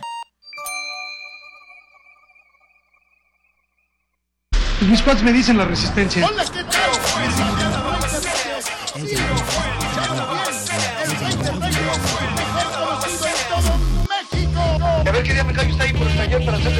apodo. Yo nunca.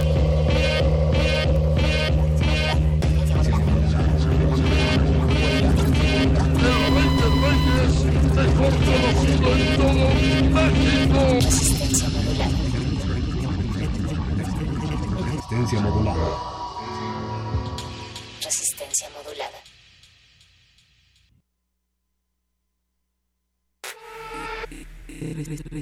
Resistencia modulada.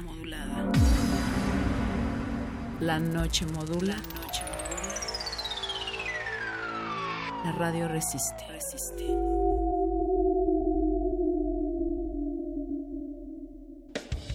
Apaga la luz.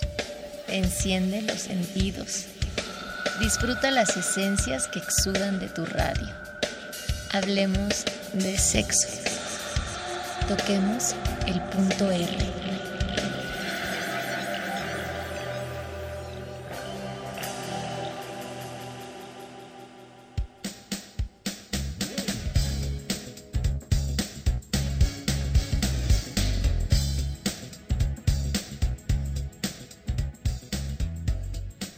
Dicen que para sentir felicidad debemos olvidar el alma, dejar que el cuerpo se entienda con otro cuerpo, porque los cuerpos se entienden, las almas no. Dicen también que la sexualidad no siempre es sinónimo de libertad. En ocasiones, una relación sexual nos condiciona a actuar o responder de cierta manera. Lo cierto es que somos libres de ejercer nuestra sexualidad siempre y cuando no se rompa el respeto entre nosotros mismos y el resto de la gente. ¿Tú qué piensas, punto de vista? ¿Es posible tener sexo libre y en qué consiste? Esto es el punto R. Punto R. Punto R. Punto R. Juego previo, previo. Juego previo. Sexo libre. Utopía hippie.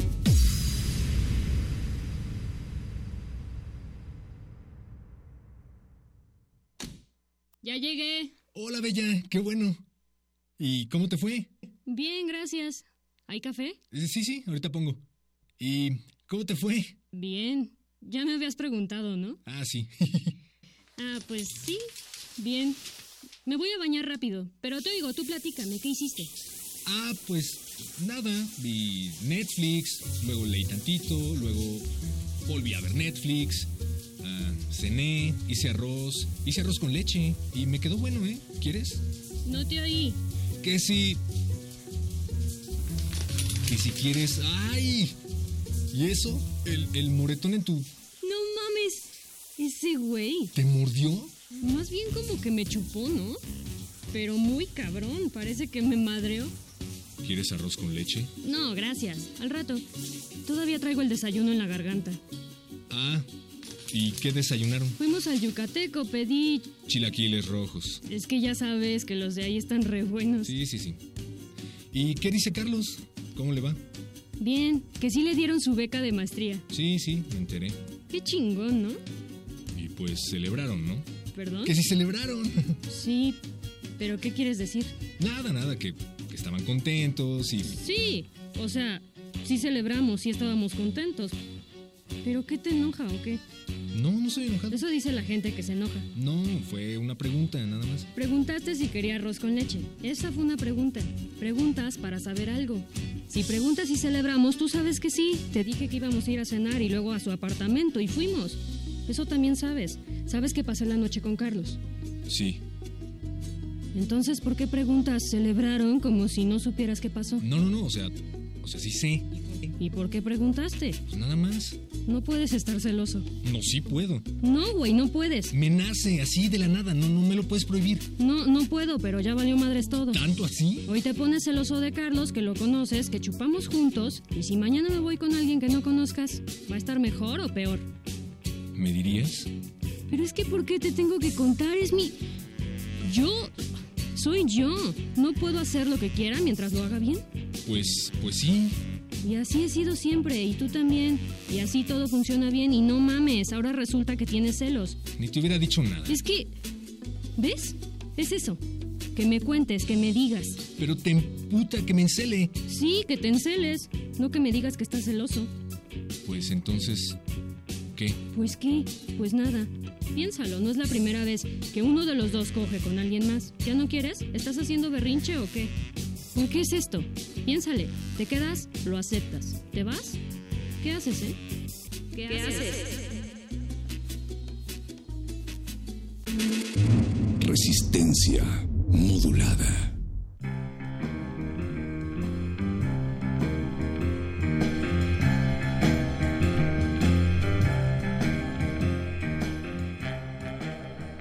¿Cómo están, punto Rristas? Esta noche el punto R, la zona más caliente de los encuentros, de los roces, y de algunos frotes también, aunque sea entre palabras. Les damos la bienvenida esta noche. Estamos en estos micrófonos Luis Flores del Mar. Y Natalia Luna. Del Eh, otro lado ujú. del cristal en la operación está Andrés Ramírez en la producción ejecutiva. Betoques, no creas que ahora vamos a decir no me toques, sino todo lo contrario, porque esto es el punto R. Y está Oscar Sánchez en la asistencia también de producción. Nosotros queremos abrir este tema, Luis, eh, sexo libre. Para empezar, qué implica, qué estamos entendiendo por sexo libre. Ya habíamos tenido un programa en alguna ocasión sobre sexo casual y hemos acordado que no es eh, la misma línea por donde nos queremos ir esta noche. Sobre pero- todo porque pensamos sexo casual igual a soltería. Sexo libre se relaciona tanto con soltería como con una relación con monogamia, con poligamia. Exacto. Hay palabras que se relacionan como ex- exclusividad, exclusividad fidelidad, eh, temores, acuerdos, cosas que no sabemos hablar, cosas que no sabemos compartir y que ustedes eh, también piensan y tienen muchas dudas sobre esto y por eso estamos aquí en este punto R. Justo eso es lo que queremos que ustedes hagan, que platiquen, que nos cuenten a través de Twitter, estamos en arroba R modulada y Facebook Resistencia modulada, porque queremos saber qué es lo que entienden y cómo poder llegar a una práctica en libertad de nuestra sexualidad. ¿Y qué te parece? Eh, estamos escuchando en el juego previo una de las muchas situaciones que se pueden dar en una pareja, porque entonces tendríamos que entender justo lo que decías, eh, mi querido Luis, que por un lado se puede ejercer la vida sexual en soltería, ¿no? Con algunos encuentros sin formalizar y otros en pareja que implica un trabajo individual y después colectivo, pero siempre con acuerdos previos de cómo vamos a llevar a cabo nuestras prácticas sexuales. Y aquí se desprenden dos situaciones. La primera es, si no existe este acuerdo previo y cuando llega a pasar y te descubren y ahora en las redes sociales es más fácil de descubrir que tu pareja te engaña, por ejemplo, ¿qué pasa? ¿Cómo tú reaccionas?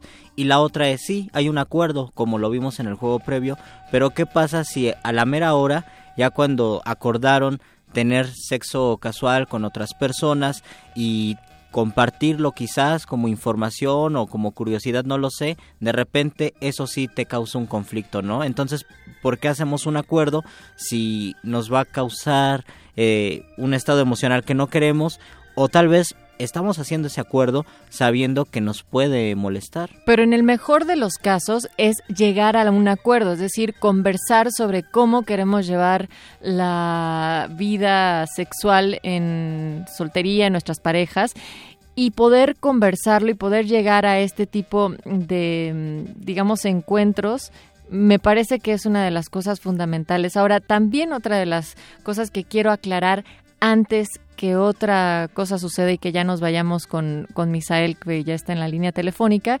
quisiera agregar que el sexo libre no tampoco lo estamos entendiendo como una desaprensión o desapego completo de las emociones. Y esto quiere decir que uno puede tener prácticas sexuales en las cuales, aunque no sean formales, o sí, y se acuerde entre parejas, pueda ser con amor, con respeto hacia uno, hacia el otro y con mucho cuidado. Creo que también la idea que nos han vendido de, ah, sexo libre o sexo casual es no involucrar sentimientos. No me interesa nada eso de es- ti, solo Eso es acostarme. muy difícil. Ajá. O sea, realmente incluso hay sentimientos que van meramente en lo erótico en ese momento, eso también son sentimientos. Entonces, el pensarnos como seres que disociamos por completo Pensar que los sentimientos o las emociones son están en un cuestiones cajón aparte. negativas o son cuestiones relacionadas exclusivamente para nuestra pareja, ¿no? Claro, y bueno, y después hablaremos sobre la deconstrucción del amor romántico, en fin, pero ustedes tienen la palabra en esto, recuerden arroba R modulada, Twitter, Facebook, Resistencia modulada, y ya vamos a recibir, Luis, en la línea telefónica a Misael Rojas Salinas, si ustedes ya son fieles escuchas, sabrán que él es médico por la Facultad de Medicina de la UNAM y también educador sexual por el Consejo de Calificación Profesional en Educación Sexual y Sexología, CAPSEX. Además, es psicoterapeuta, educador sexual y sexólogo clínico, integrante de Caleidoscopía, un espacio de cultura, terapia y salud sexual donde se abordan entre muchos otros temas este y por eso lo hemos invitado para que podamos platicar. Misael, ¿cómo estás? Buenas noches. Hola, buenas noches, ¿cómo están? Qué gusto, Misael, escucharte. Igual, igual. Eh, Misael, pues vamos directo al tema. Cuando pensamos en sexo libre, o tal vez lo primero que se nos viene a la mente son los vínculos afectivos emocionales, porque quizás queremos, o la ausencia de ellos, porque queremos liberar al sexo del amor, del enamoramiento y de una relación de pareja. ¿Cuál sería la relación entre las relaciones sexuales, el amor y el enamoramiento? Bueno, eh, en primera son tres estados diferentes de, de, de, una persona. El amor es un sentimiento como tal, como ustedes ya lo han dicho, y que tiene que ver con el cuidado, con la intimidad, no la intimidad de estar solitos en el cuarto, sino esa intimidad que me lleva a, a generar y a procurar tu bienestar. a eh, compartir contigo cosas que no quiero compartir con nadie más del mundo a, ese tipo de intimidad me refiero. Es eh, un sentimiento que me lleva a mi cuidado, tu cuidado. El enamoramiento es un estado mental, un estado, eh, digamos, transitorio, temporal, en el que mucha parte de mi energía, de mi pensamiento, de mis quehaceres están enfocados en ti, solo pienso en ti, hago cosas eh, para ti, y este y a veces hago cosas que en otros estados mentales no puedo hacer. Eh, algunos autores lo llaman incluso como un estado de invisibilidad suprema ¿no? entonces este porque de verdad pareciera ser que, que somos otros cuando estamos enamorados. Y este el, la cuestión aquí de, de lo que ustedes llaman sexualidad que, que más bien sería cuestiones eróticas sí pues es otra, otro asunto totalmente diferente que solamente eh, en este caso eh, tiene que ver con el compartir eh, erotismo, compartir relaciones sexuales, compartir placer. A veces pueden coincidir las tres cosas en una misma persona, a veces y lo más seguro es que no coincidan y que entonces yo pueda enamorarme de algunas personas o alguna, porque además el enamoramiento es exclusivo, si estoy enamorado de una persona no me puedo enamorar de otra al mismo tiempo. Puedo amar a una persona sin desearla sexualmente o puedo tener encuentros sexuales o desear sexualmente a alguien sin amarla. O sea, son son estados diferentes, son situaciones diferentes y la relación parte de que a través de los siglos nos han enseñado que todas tienen que ver, que todas deben de estar juntas y que entonces si si no está una no se vale otra. Sobre todo a las mujeres la la, la sociedad la, les ha enseñado que debe, deben de enamorarse por lo menos si no es que amar al hombre si es que quieren tener un encuentro sexual con él. Porque si no, si tienen encuentros sexuales sin amar o sin estar enamorada, entonces serán mujerzuelas, este, putas, este, fáciles, todo lo que todo ese eh, vocabulario que utilizamos ante una mujer que es libre sexualmente. Ahora, Misael, eh, bueno, has hablado sobre el enamoramiento y el deseo sexual, pero dentro de las prácticas libres de este erotismo que tenemos todos los seres humanos, ¿cómo, cómo poder realmente entender que también hay sentimientos involucrados en una práctica que puede bien no ser enamoramiento o, un amor de, vaya, un, de una relación de pareja, de estos vínculos, pero que sí hay otro tipo de emociones involucradas. Claro, finalmente eh, hay que recordar que el ser humano tenemos cinco sentimientos básicos, a saber son el miedo, el enojo, la tristeza, la alegría y el afecto o el amor. Si yo voy a un encuentro sexual puedo tener miedo de a lo que me vaya a pasar, entonces ya hay sentimientos implicados. Puedo tener eh, eh, desde el amor para conmigo y quizá para con la otra persona en el sentido de que nos vamos a cuidar, ¿no? No tanto el de que te amo, de que este, doy la vida por ti, no, no, no, sino amo a los seres humanos y amo y te amo porque nos vamos a compartir, te amo tanto que nos vamos a cuidar, que te voy a cuidar para no embarazarnos, para no tener este embarazos no deseados, etcétera, etcétera. Eh, o, o simplemente la pasamos también que lo disfruté tanto que estoy súper alegre y entonces pues ahí está el sentimiento de la alegría implícito en un encuentro sexual. O sea eh, casi siempre cuando hablemos cuando hablamos no hay sentimientos involucrados hablamos del afecto del, del amor romántico. Casi estamos sustituyendo la palabra sentimiento con la palabra amor y el amor romántico que aprendimos en las canciones Así y en las y sin embargo hay hay otros sentimientos que, que necesariamente tienen que estar porque el ser humano la- todas las personas sentimos todos los sentimientos eh, por lo menos una vez al día ante diversas situa- situaciones. Entonces, no podemos decir que no hay sentimientos implicados en un encuentro sexual. Sí los hay, que no sea lo que los cuentos de Walt Disney nos han dicho que debe de haber, bueno, esa es otra cosa. Pero siempre hay algún sentimiento eh, involucrado en un encuentro sexual.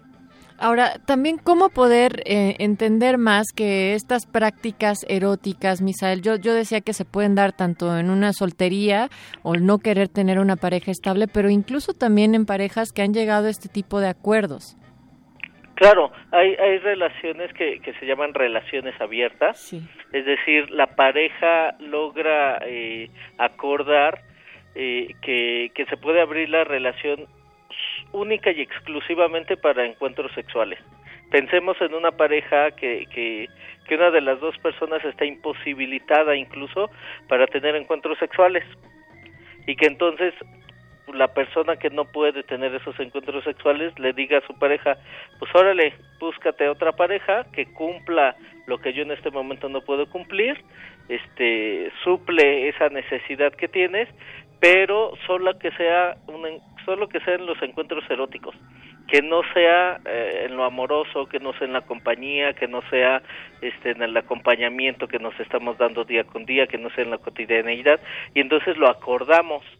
O hay personas o hay parejas que dicen pues a lo mejor sí nos la pasamos bien pero necesitamos más necesitamos otras experiencias necesitamos otras parejas este etcétera etcétera y entonces también podemos abrir la relación pero creo que que mucho o, o más bien una característica de este tipo de relaciones abiertas es que solo se abre única y exclusivamente a lo sexual Exacto. no a otras cuestiones. Misael- Si ya se abre otras cuestiones, pues ya, ya, ya aparecen incluso más problemas. Y, y es otra conversación también. Misael, vamos a hacer una breve pausa, pero vamos a regresar, si te parece, con los puntos básicos para poder encaminarnos a prácticas eróticas más libres. Por supuesto.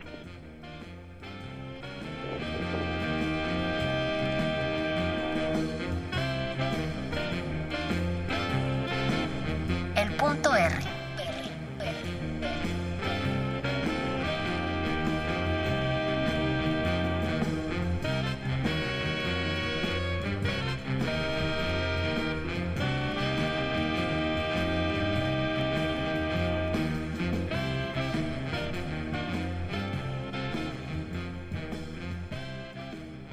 Escucha, disfruta y descarga cultura gratis. Hola, soy Beatriz Escalante y estoy en descargacultura.unam. Estrenos. Disfruta la nueva serie Hablemos de Ópera, a cargo de Gerardo Kleinburg. Tratar de contarles el principio de este cuento llamado ópera, en tanto género, en tanto una forma de aproximarnos hacia una suma de artes particularmente afortunada.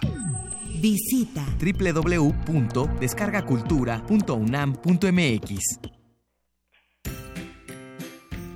Puedes contagiarte de influenza y contagiar a los demás en cualquier parte. Por eso, es importante vacunar a niños de 6 meses a 5 años, adultos mayores de 60 años, embarazadas, personal de salud y personas con enfermedades crónicas no controladas. La vacuna es segura y gratuita. Infórmate en www.gov.mx diagonal salud. Secretaría de Salud. Este programa es público, ajeno a cualquier partido político. Queda prohibido el uso para fines distintos a los establecidos en el programa. Desde la capital de la República Mexicana, Ciudad de México, transmite Ocho décadas de llevar el mundo universitario hasta tus oídos y te queremos en nuestra celebración. Tus ideas sonoras pueden ser la siguiente identidad de nuestra emisora. Certamen Universitario de Jingle, 80 años de Radio UNAM. Crea una pieza musical cantada de 30 segundos con el tema clásicamente actual y participa por el premio único de 10 mil pesos. Consulta las bases en www.tucomunidad.unam.mx. Tu voz ya es parte de nuestra historia. La Secretaría de Atención a la Comunidad Universitaria, la Dirección General de Atención a la Comunidad y Radio UNAM te invitan.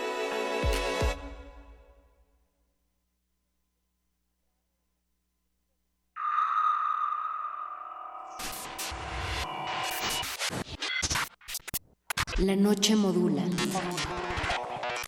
La radio resiste. Resistencia modulada.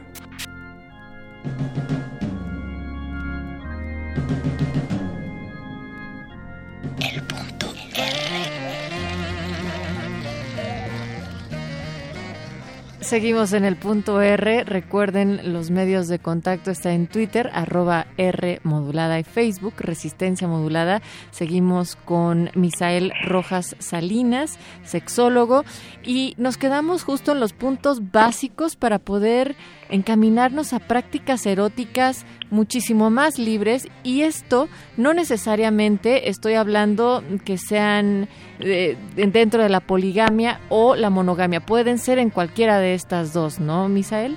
Así es, creo que, el tener encuentros sexuales libres habla de una libertad interior, de una libertad que yo mismo, yo misma me puedo estar dando a partir de irme deshaciendo de ideas, de prejuicios, de tabúes, de todo esto que tiene que ver con, con el placer y, el placer erótico en específico.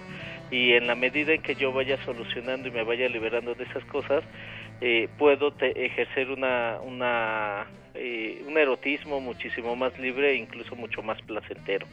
A mí, Misael, lo que me llama más la atención es cómo liberarnos de estos vínculos que al fin de cuentas son construcciones sexuales entre el erotismo, el amor, el enamoramiento y las relaciones sexuales, que a nosotros siempre nos lo han vendido como un paquete completo. Te amo, estoy enamorado de ti, por eso me acuesto contigo y por eso exijo exclusividad. ¿Qué tenemos que hacer, tal vez a nivel personal o social, para desvincularlo y por qué es necesario desvincularlo para que exista más libertad en el sexo. Claro, pr primero igual y, y, y podemos hablar de, de, qué problemas nos puede llevar esa situación de, de revolver las cosas, de confundirlas. Sí. Pensemos una mujer que tiene eh, mucho deseo sexual por, a, por un cuate, ¿no? Tiene, tiene este le, le, trae ganas como quien dice se lo sí. quiere echar al plato no y entonces por esta construcción y esta imposición social de pues te tienes que enamorar, lo tienes que amar y te tienes que casar, pa, se casa con este cuate, el deseo sexual pasa y entonces a la mera hora se da cuenta que ya ni tiene deseo sexual por él, pero ya está embarcada con un matrimonio uh. y quizás hasta con hijos. No, o, o, también, Misael, pienso en que, por ejemplo, las mujeres nos dicen que nuestra primera vez tiene que ser por amor. Exacto. Y no nos enseñan a que tiene que ser con quien quieras, como quieras, donde quieras y en un contexto de total libertad.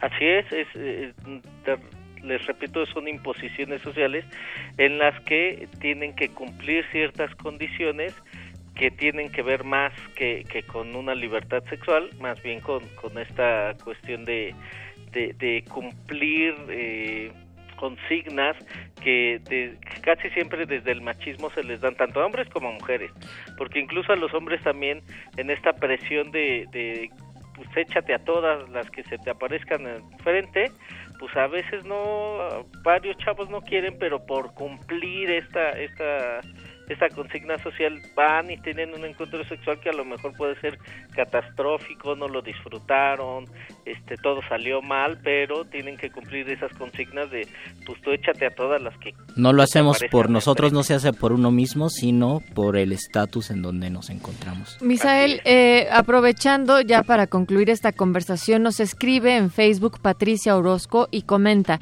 la mujer crea lazos, bueno, ella cree que crea lazos más estrechos con sus sus parejas sexuales y tiende a verse con el otro hacia el futuro porque biológicamente está más comprometida por el embarazo. El hombre tiene, tiene menos que perder en ese aspecto. Esto nos pide que te lo preguntemos a ti. ¿Cuál es tu opinión?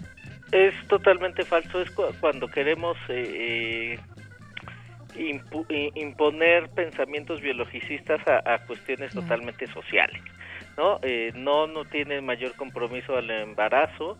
De hecho, muchas mujeres no se quieren embarazar. Si, si ustedes le preguntan a sus amigas si su intención de tener encuentros sexuales era embarazarse, la gran mayoría va a decir que no que era disfrutar de algo que se llama placer, pero como les repito, eh, nos han vendido también la idea de que se tiene que cumplir con este eh, casi casi ciclo de vida de me, enamoro, amo, tengo relaciones sexuales, me caso, etcétera, etcétera, etcétera, este, pues ya la tienen también aprendida que ya hasta las mismas mujeres se la han creído.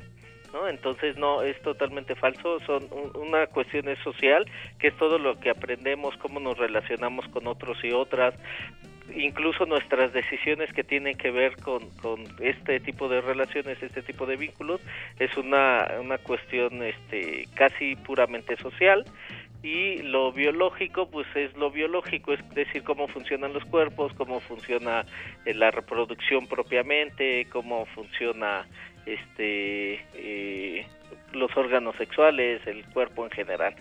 Son cosas separadas pero que bueno entiendo que no se pueden desvincular porque pues lo social, lo biológico, lo emocional, lo psicológico, eh, todas se conjugan en una misma persona y que pienso puede ser también toda una postura ante la vida, el cómo deseamos tener nuestras prácticas eróticas, cómo nos relacionamos del otro, pero además cómo nos respetamos y también a los demás con los que podamos llegar a compartir esos momentos y espacios, Misael. Muchísimas gracias por esta charla. No, hombre, muchísimas gracias a ustedes.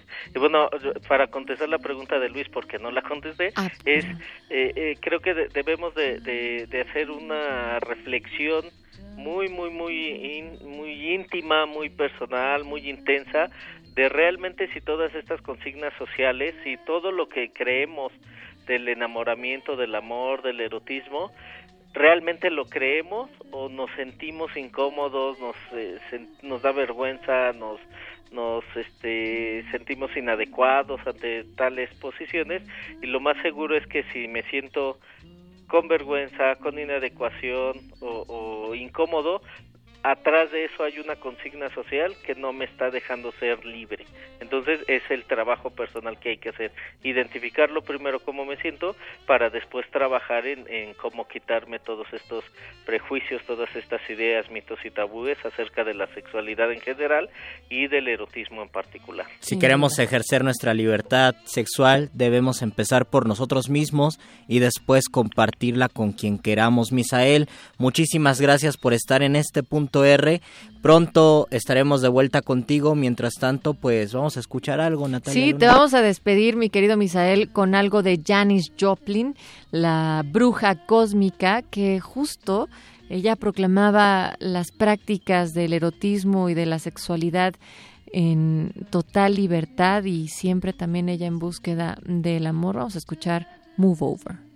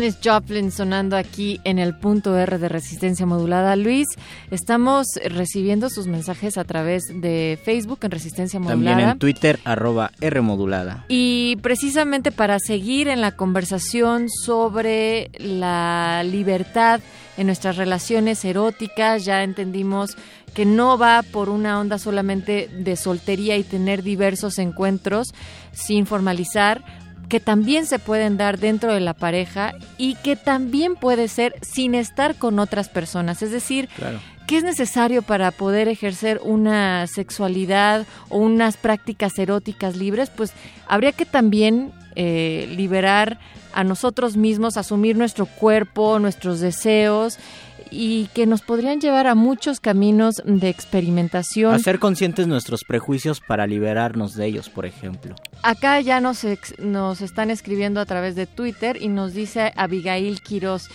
Somos una generación marcada por ideales de Walt Disney y hemos luchado por sacarlos de la pantalla. Imposible. Bueno, pues claro, tienes muchísima razón, Abigail. Nuestras construcciones de amor romántico por supuesto que se filtran desde que somos pequeñitos en todas las historias de las princesas y los príncipes azules. Y en nuestra educación también. Y, que efectivamente ni tendría que una relación estar condicionada al amor romántico, pero eh, bueno, pues en ese proceso vamos creo que construyéndolo. Y es un trabajo sí individual, pero se construye también en colectivo. Nos eh, preguntamos en Facebook si era posible eh, tener sexo sin necesidad de establecer vínculos afectivos, nos dicen sí, puedes desprenderte de toda responsabilidad emocional, llegar a un acuerdo unánime de intereses sexuales y ejercer el acuerdo de sin mayor complicación, puedes clavarte sin clavársela sin clavarte como método de exploración social, ocio, diversión o gran ambición por los placeres, pero si el sexo es lo suficientemente despersonalizado para no provocar ningún sentimiento de unión, satisfacción posterior o anhelos próximos de repetir el acto, ¿qué caso tiene? Mejor un amante en todo su contexto para volar la mente o clavarse sin destruirse, beber de la pasión sexual sin embriagarse o ambicionar, poseer. Justo era lo que decíamos en un principio. Todo ese comentario. Qué gran gracias. comentario, ¿no? Gracias, gracias, sí. Cómo eh, condenamos la cuestión emocional, la cuestión sentimental o lo que nos decía Misael, que confundimos sentimientos con amor romántico y por lo tanto queremos desvincular el sexo de los sentimientos cuando en realidad cualquier práctica sexual exige un estado emocional. Y, yo creo que también nuestras construcciones de mm, cómo relacionamos la monogamia con la fidelidad, habría que cuestionarlas. Es decir, ¿monogamia es igual a fidelidad? ¿Tú qué crees, punto de vista? Porque podríamos pensar, o yo pensaría que la fidelidad tiene que ver con un respeto y un compromiso con la otra, con el otro. Es decir, si yo llego a un acuerdo con mi pareja en, de ese momento que quiero solamente compartir mi vida erótica con él, con ella. Eso es un acto de fidelidad cuando hay un acuerdo. Pero ¿qué pasa, Natalia, cuando no existen esos acuerdos? Claro, pero a lo que voy es, puede también existir fidelidad cuando se está con otras personas, si ese es el acuerdo. Claro. Eh, estamos viendo que el tema central acá es el respeto, el autocuidado y el cuidado de los otros con los que tenemos una interacción en la vida.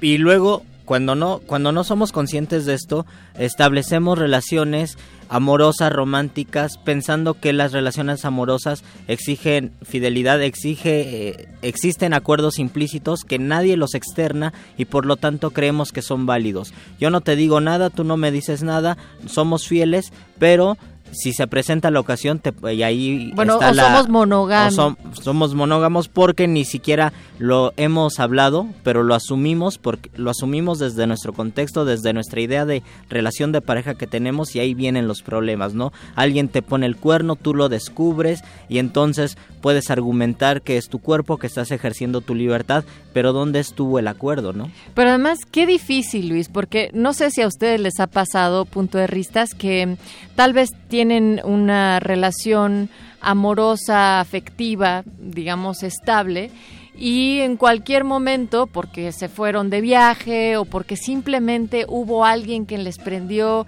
ahí parte de su erotismo y deciden tener este encuentro, pero quieren seguir con la relación afectiva que llevan con su pareja y entonces como no existen este tipo de acuerdos previos, hay muchísimo miedo de poder externarlo y de hablar y decir, oye, tuve un encuentro con otra pareja, pero me interesa seguir teniendo eh, esta relación contigo. Me parece que es una de las cosas que más pasan y más difíciles de resolver, porque entonces, si nunca se habló, no hubo acuerdo. Y entonces ahí sí hay una infidelidad porque no hay un respeto a los compromisos que el otro creía tener con esa pareja que era de eh, monogamia, ¿no? Y, se da un montón. ¿Cuántas relaciones no se han roto por eso, precisamente? Por esta... ¿Por qué eh, terminaron? Es que me fue infiel, es que descubrí que estaba saliendo con su amigo, ¿no? Ajá, y que a veces ya ni siquiera lo llevan a un acto físico el llamado sexting por ejemplo ¿no? o este tipo de mm, también relaciones que se van marcando a través de los medios digitales también ya forman parte de este criterio de la infidelidad, de la monogamia que van jugando su rol. El hecho que tú tienes a tu novia y a tu novia le gusta sextuitear y eso ha pasado y cada vez pasa más. Dicen que una de las maneras de terminar una relación es revisar, que a mí no me, no me parece prudente revisar el historial de Twitter, por ejemplo, ¿no? De la pareja y ves qué tipo de persona es y pues confundes eh, la persona del Twitter con la persona real y ya es otro tema. Lo importante aquí es establecer un acuerdo y si no se establece, también ser conscientes que estamos en una etapa donde estamos discutiendo estas cuestiones que hace 10 o hace 20 años no se discutían y hace 50 años simplemente no existían en nuestro imaginario. Estamos en un proceso de ser críticos, ser conscientes que se debe desvincular el erotismo, la sexualidad, el amor y el enamoramiento. Y también tendríamos que replantear si a la generación que le toca tener en estos momentos 18 años, tendrán otro debate del cómo establecer estas relaciones amorosas, afectivas y eróticas, porque si bien lo has dicho, eh, se pone sobre la mesa, se platica sobre ello, tiene un aparato que lo sigue educando de la misma manera a la Walt Disney, como ya nos comentaba Abigail Quiroz en Twitter, y eh, machista en una sociedad mexicana como la, como, la que vivimos, Luis. Nos escribe Vania García en Twitter y dice, muy buenas reflexiones despojadas de tabúes. Propongo que suene la canción Revolución Sexual de la Casa Azul. Saludos por acá, pues muchísimos saludos y un abrazo, Vania. Vamos, eh, sí, a ponerle en la lista, pero antes queremos que ustedes escuchen otra de nuestras producciones de Punto R en este tema de la libertad erótica, las prácticas sexuales, en fin. Escríbanos, arroba R modulada, Facebook Resistencia Modulada. Y escuchamos el Melisorbo.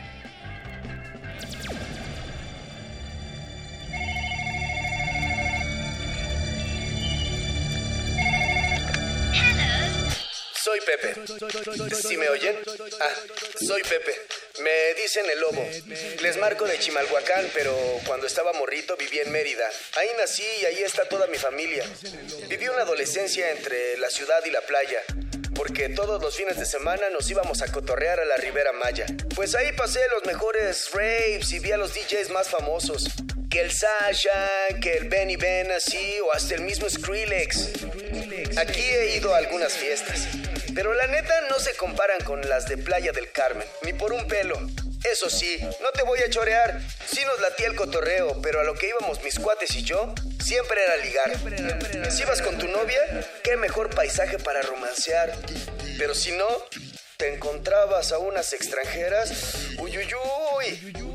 Y lo mejor, todas están más locas que una cabra. A uno de morrito no le dicen dos veces porque te vas de trompa.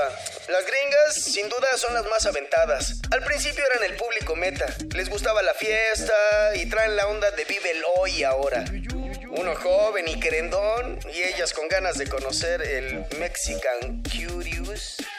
De aquí somos, compás. Con los años, eso sí, quieres experiencias diferentes y empiezas que de Cuba, que de Italia, que de Costa Rica. ¿Te acuerdas de los países? Y Alemania.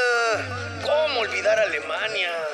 En 2012 conocí a Elena, rubia, alta, segura y con actitud. En ese entonces yo estaba trabajando temporalmente de mesero en el bar de un amigo. Nos vimos, nos coqueteamos y nos fuimos a un lugar más privado cuando terminó mi turno. Todo fine, todo perfecto. Al día siguiente desperté y ella ya no estaba. Pero eso es costumbre en un lugar como Cancún.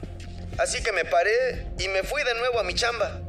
Pero como eso de las 10 de la noche, mi compa el champú me pasa una servilleta. Te dejaron esto, me dice.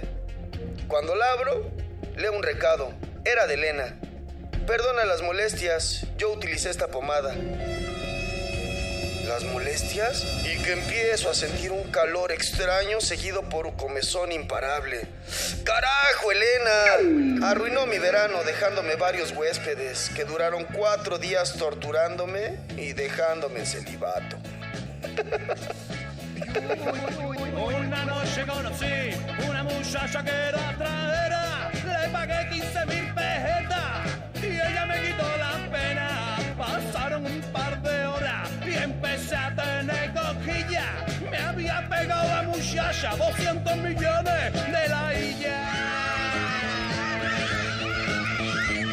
200 millones de la illa, que era muy descarada. Y no solo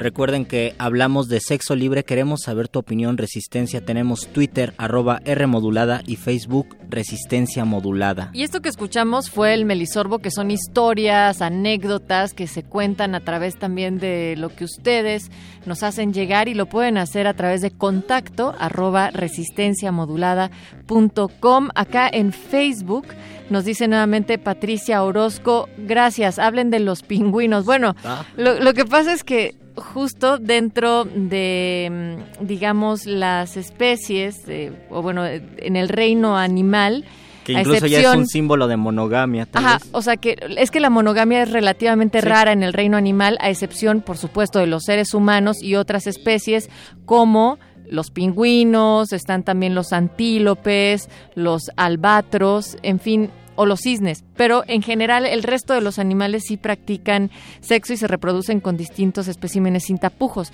No nos va a dar para hablar a profundidad sobre los pingüinos, pero efectivamente ellos también llevan Y relaciones además monógamas. salió a flote porque eh, circuló en redes sociales la noticia Sí. del pingüino que se pues se madreó con otro pingüino eh, porque encontró a su pingüina y digo su con ironía encontró a su que- ah, pingüina sí. poniéndole el cuerno. Porque además hay que decir que Sí. el hecho de decir su pingüina, Exacto, su ella tal, es- o sea, hay también que pensar que la monogamia eh, podría haberse generado también a partir del desarrollo de, de la propiedad como tal. o Y de sea, nuestra construcción del hecho de decir su, mi, significa que tenemos un discurso adoptado que muy pocas veces lo hacemos consciente y muy, poca, muy pocas veces lo criticamos. A mí me gustaría eh, recomendarle a Patricia Orozco um, uno de los libros que pues también hablan sobre esta base biológica de la sexualidad humana que es titulada Sex at Dawn, How We Mate, Why We Stray and What It Means for Modern Relationships, que precisamente habla sobre estos temas. Y pues se nos acaba el tiempo, Natalia apenas nos dará chancecita de escuchar una última canción. Una que además has pedido con harto entusiasmo. una que además noche. nos pidieron de los babasónicos. Nos vamos, nos vamos con una de los babasónicos y mientras tanto, Natalia Luna, muchísimas gracias por estar en este punto R. Gracias, mi querido Luis Flores. Del mal hay que pensar en que el cambio de actitudes sobre la sexualidad y sobre nuestras prácticas eróticas las construimos día con día, sobre todo con una base eh, o sobre una base de respeto. Y bueno, pues nos escuchamos el próximo martes a las 11 de la noche acá en Punto R. Del otro lado del cristal queremos agradecer a Andrés Ramírez en la operación y a Betoques da Toques esta noche en la producción. A veces es necesario parar, respirar, vestirse. Cuídate. Nos escuchamos pronto.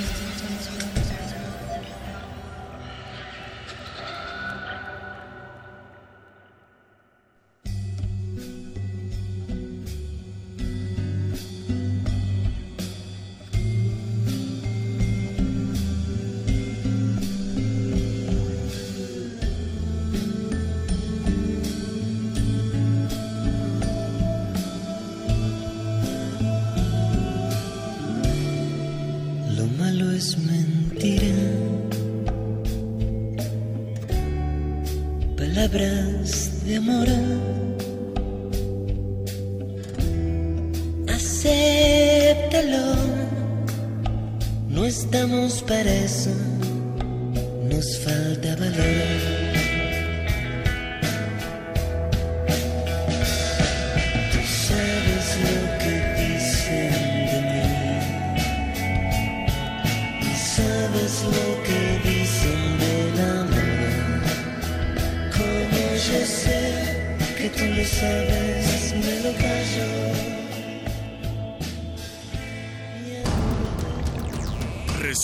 Modulada es una coproducción del Fondo Internacional para la Promoción de la Cultura de la UNESCO y Radio UNAM.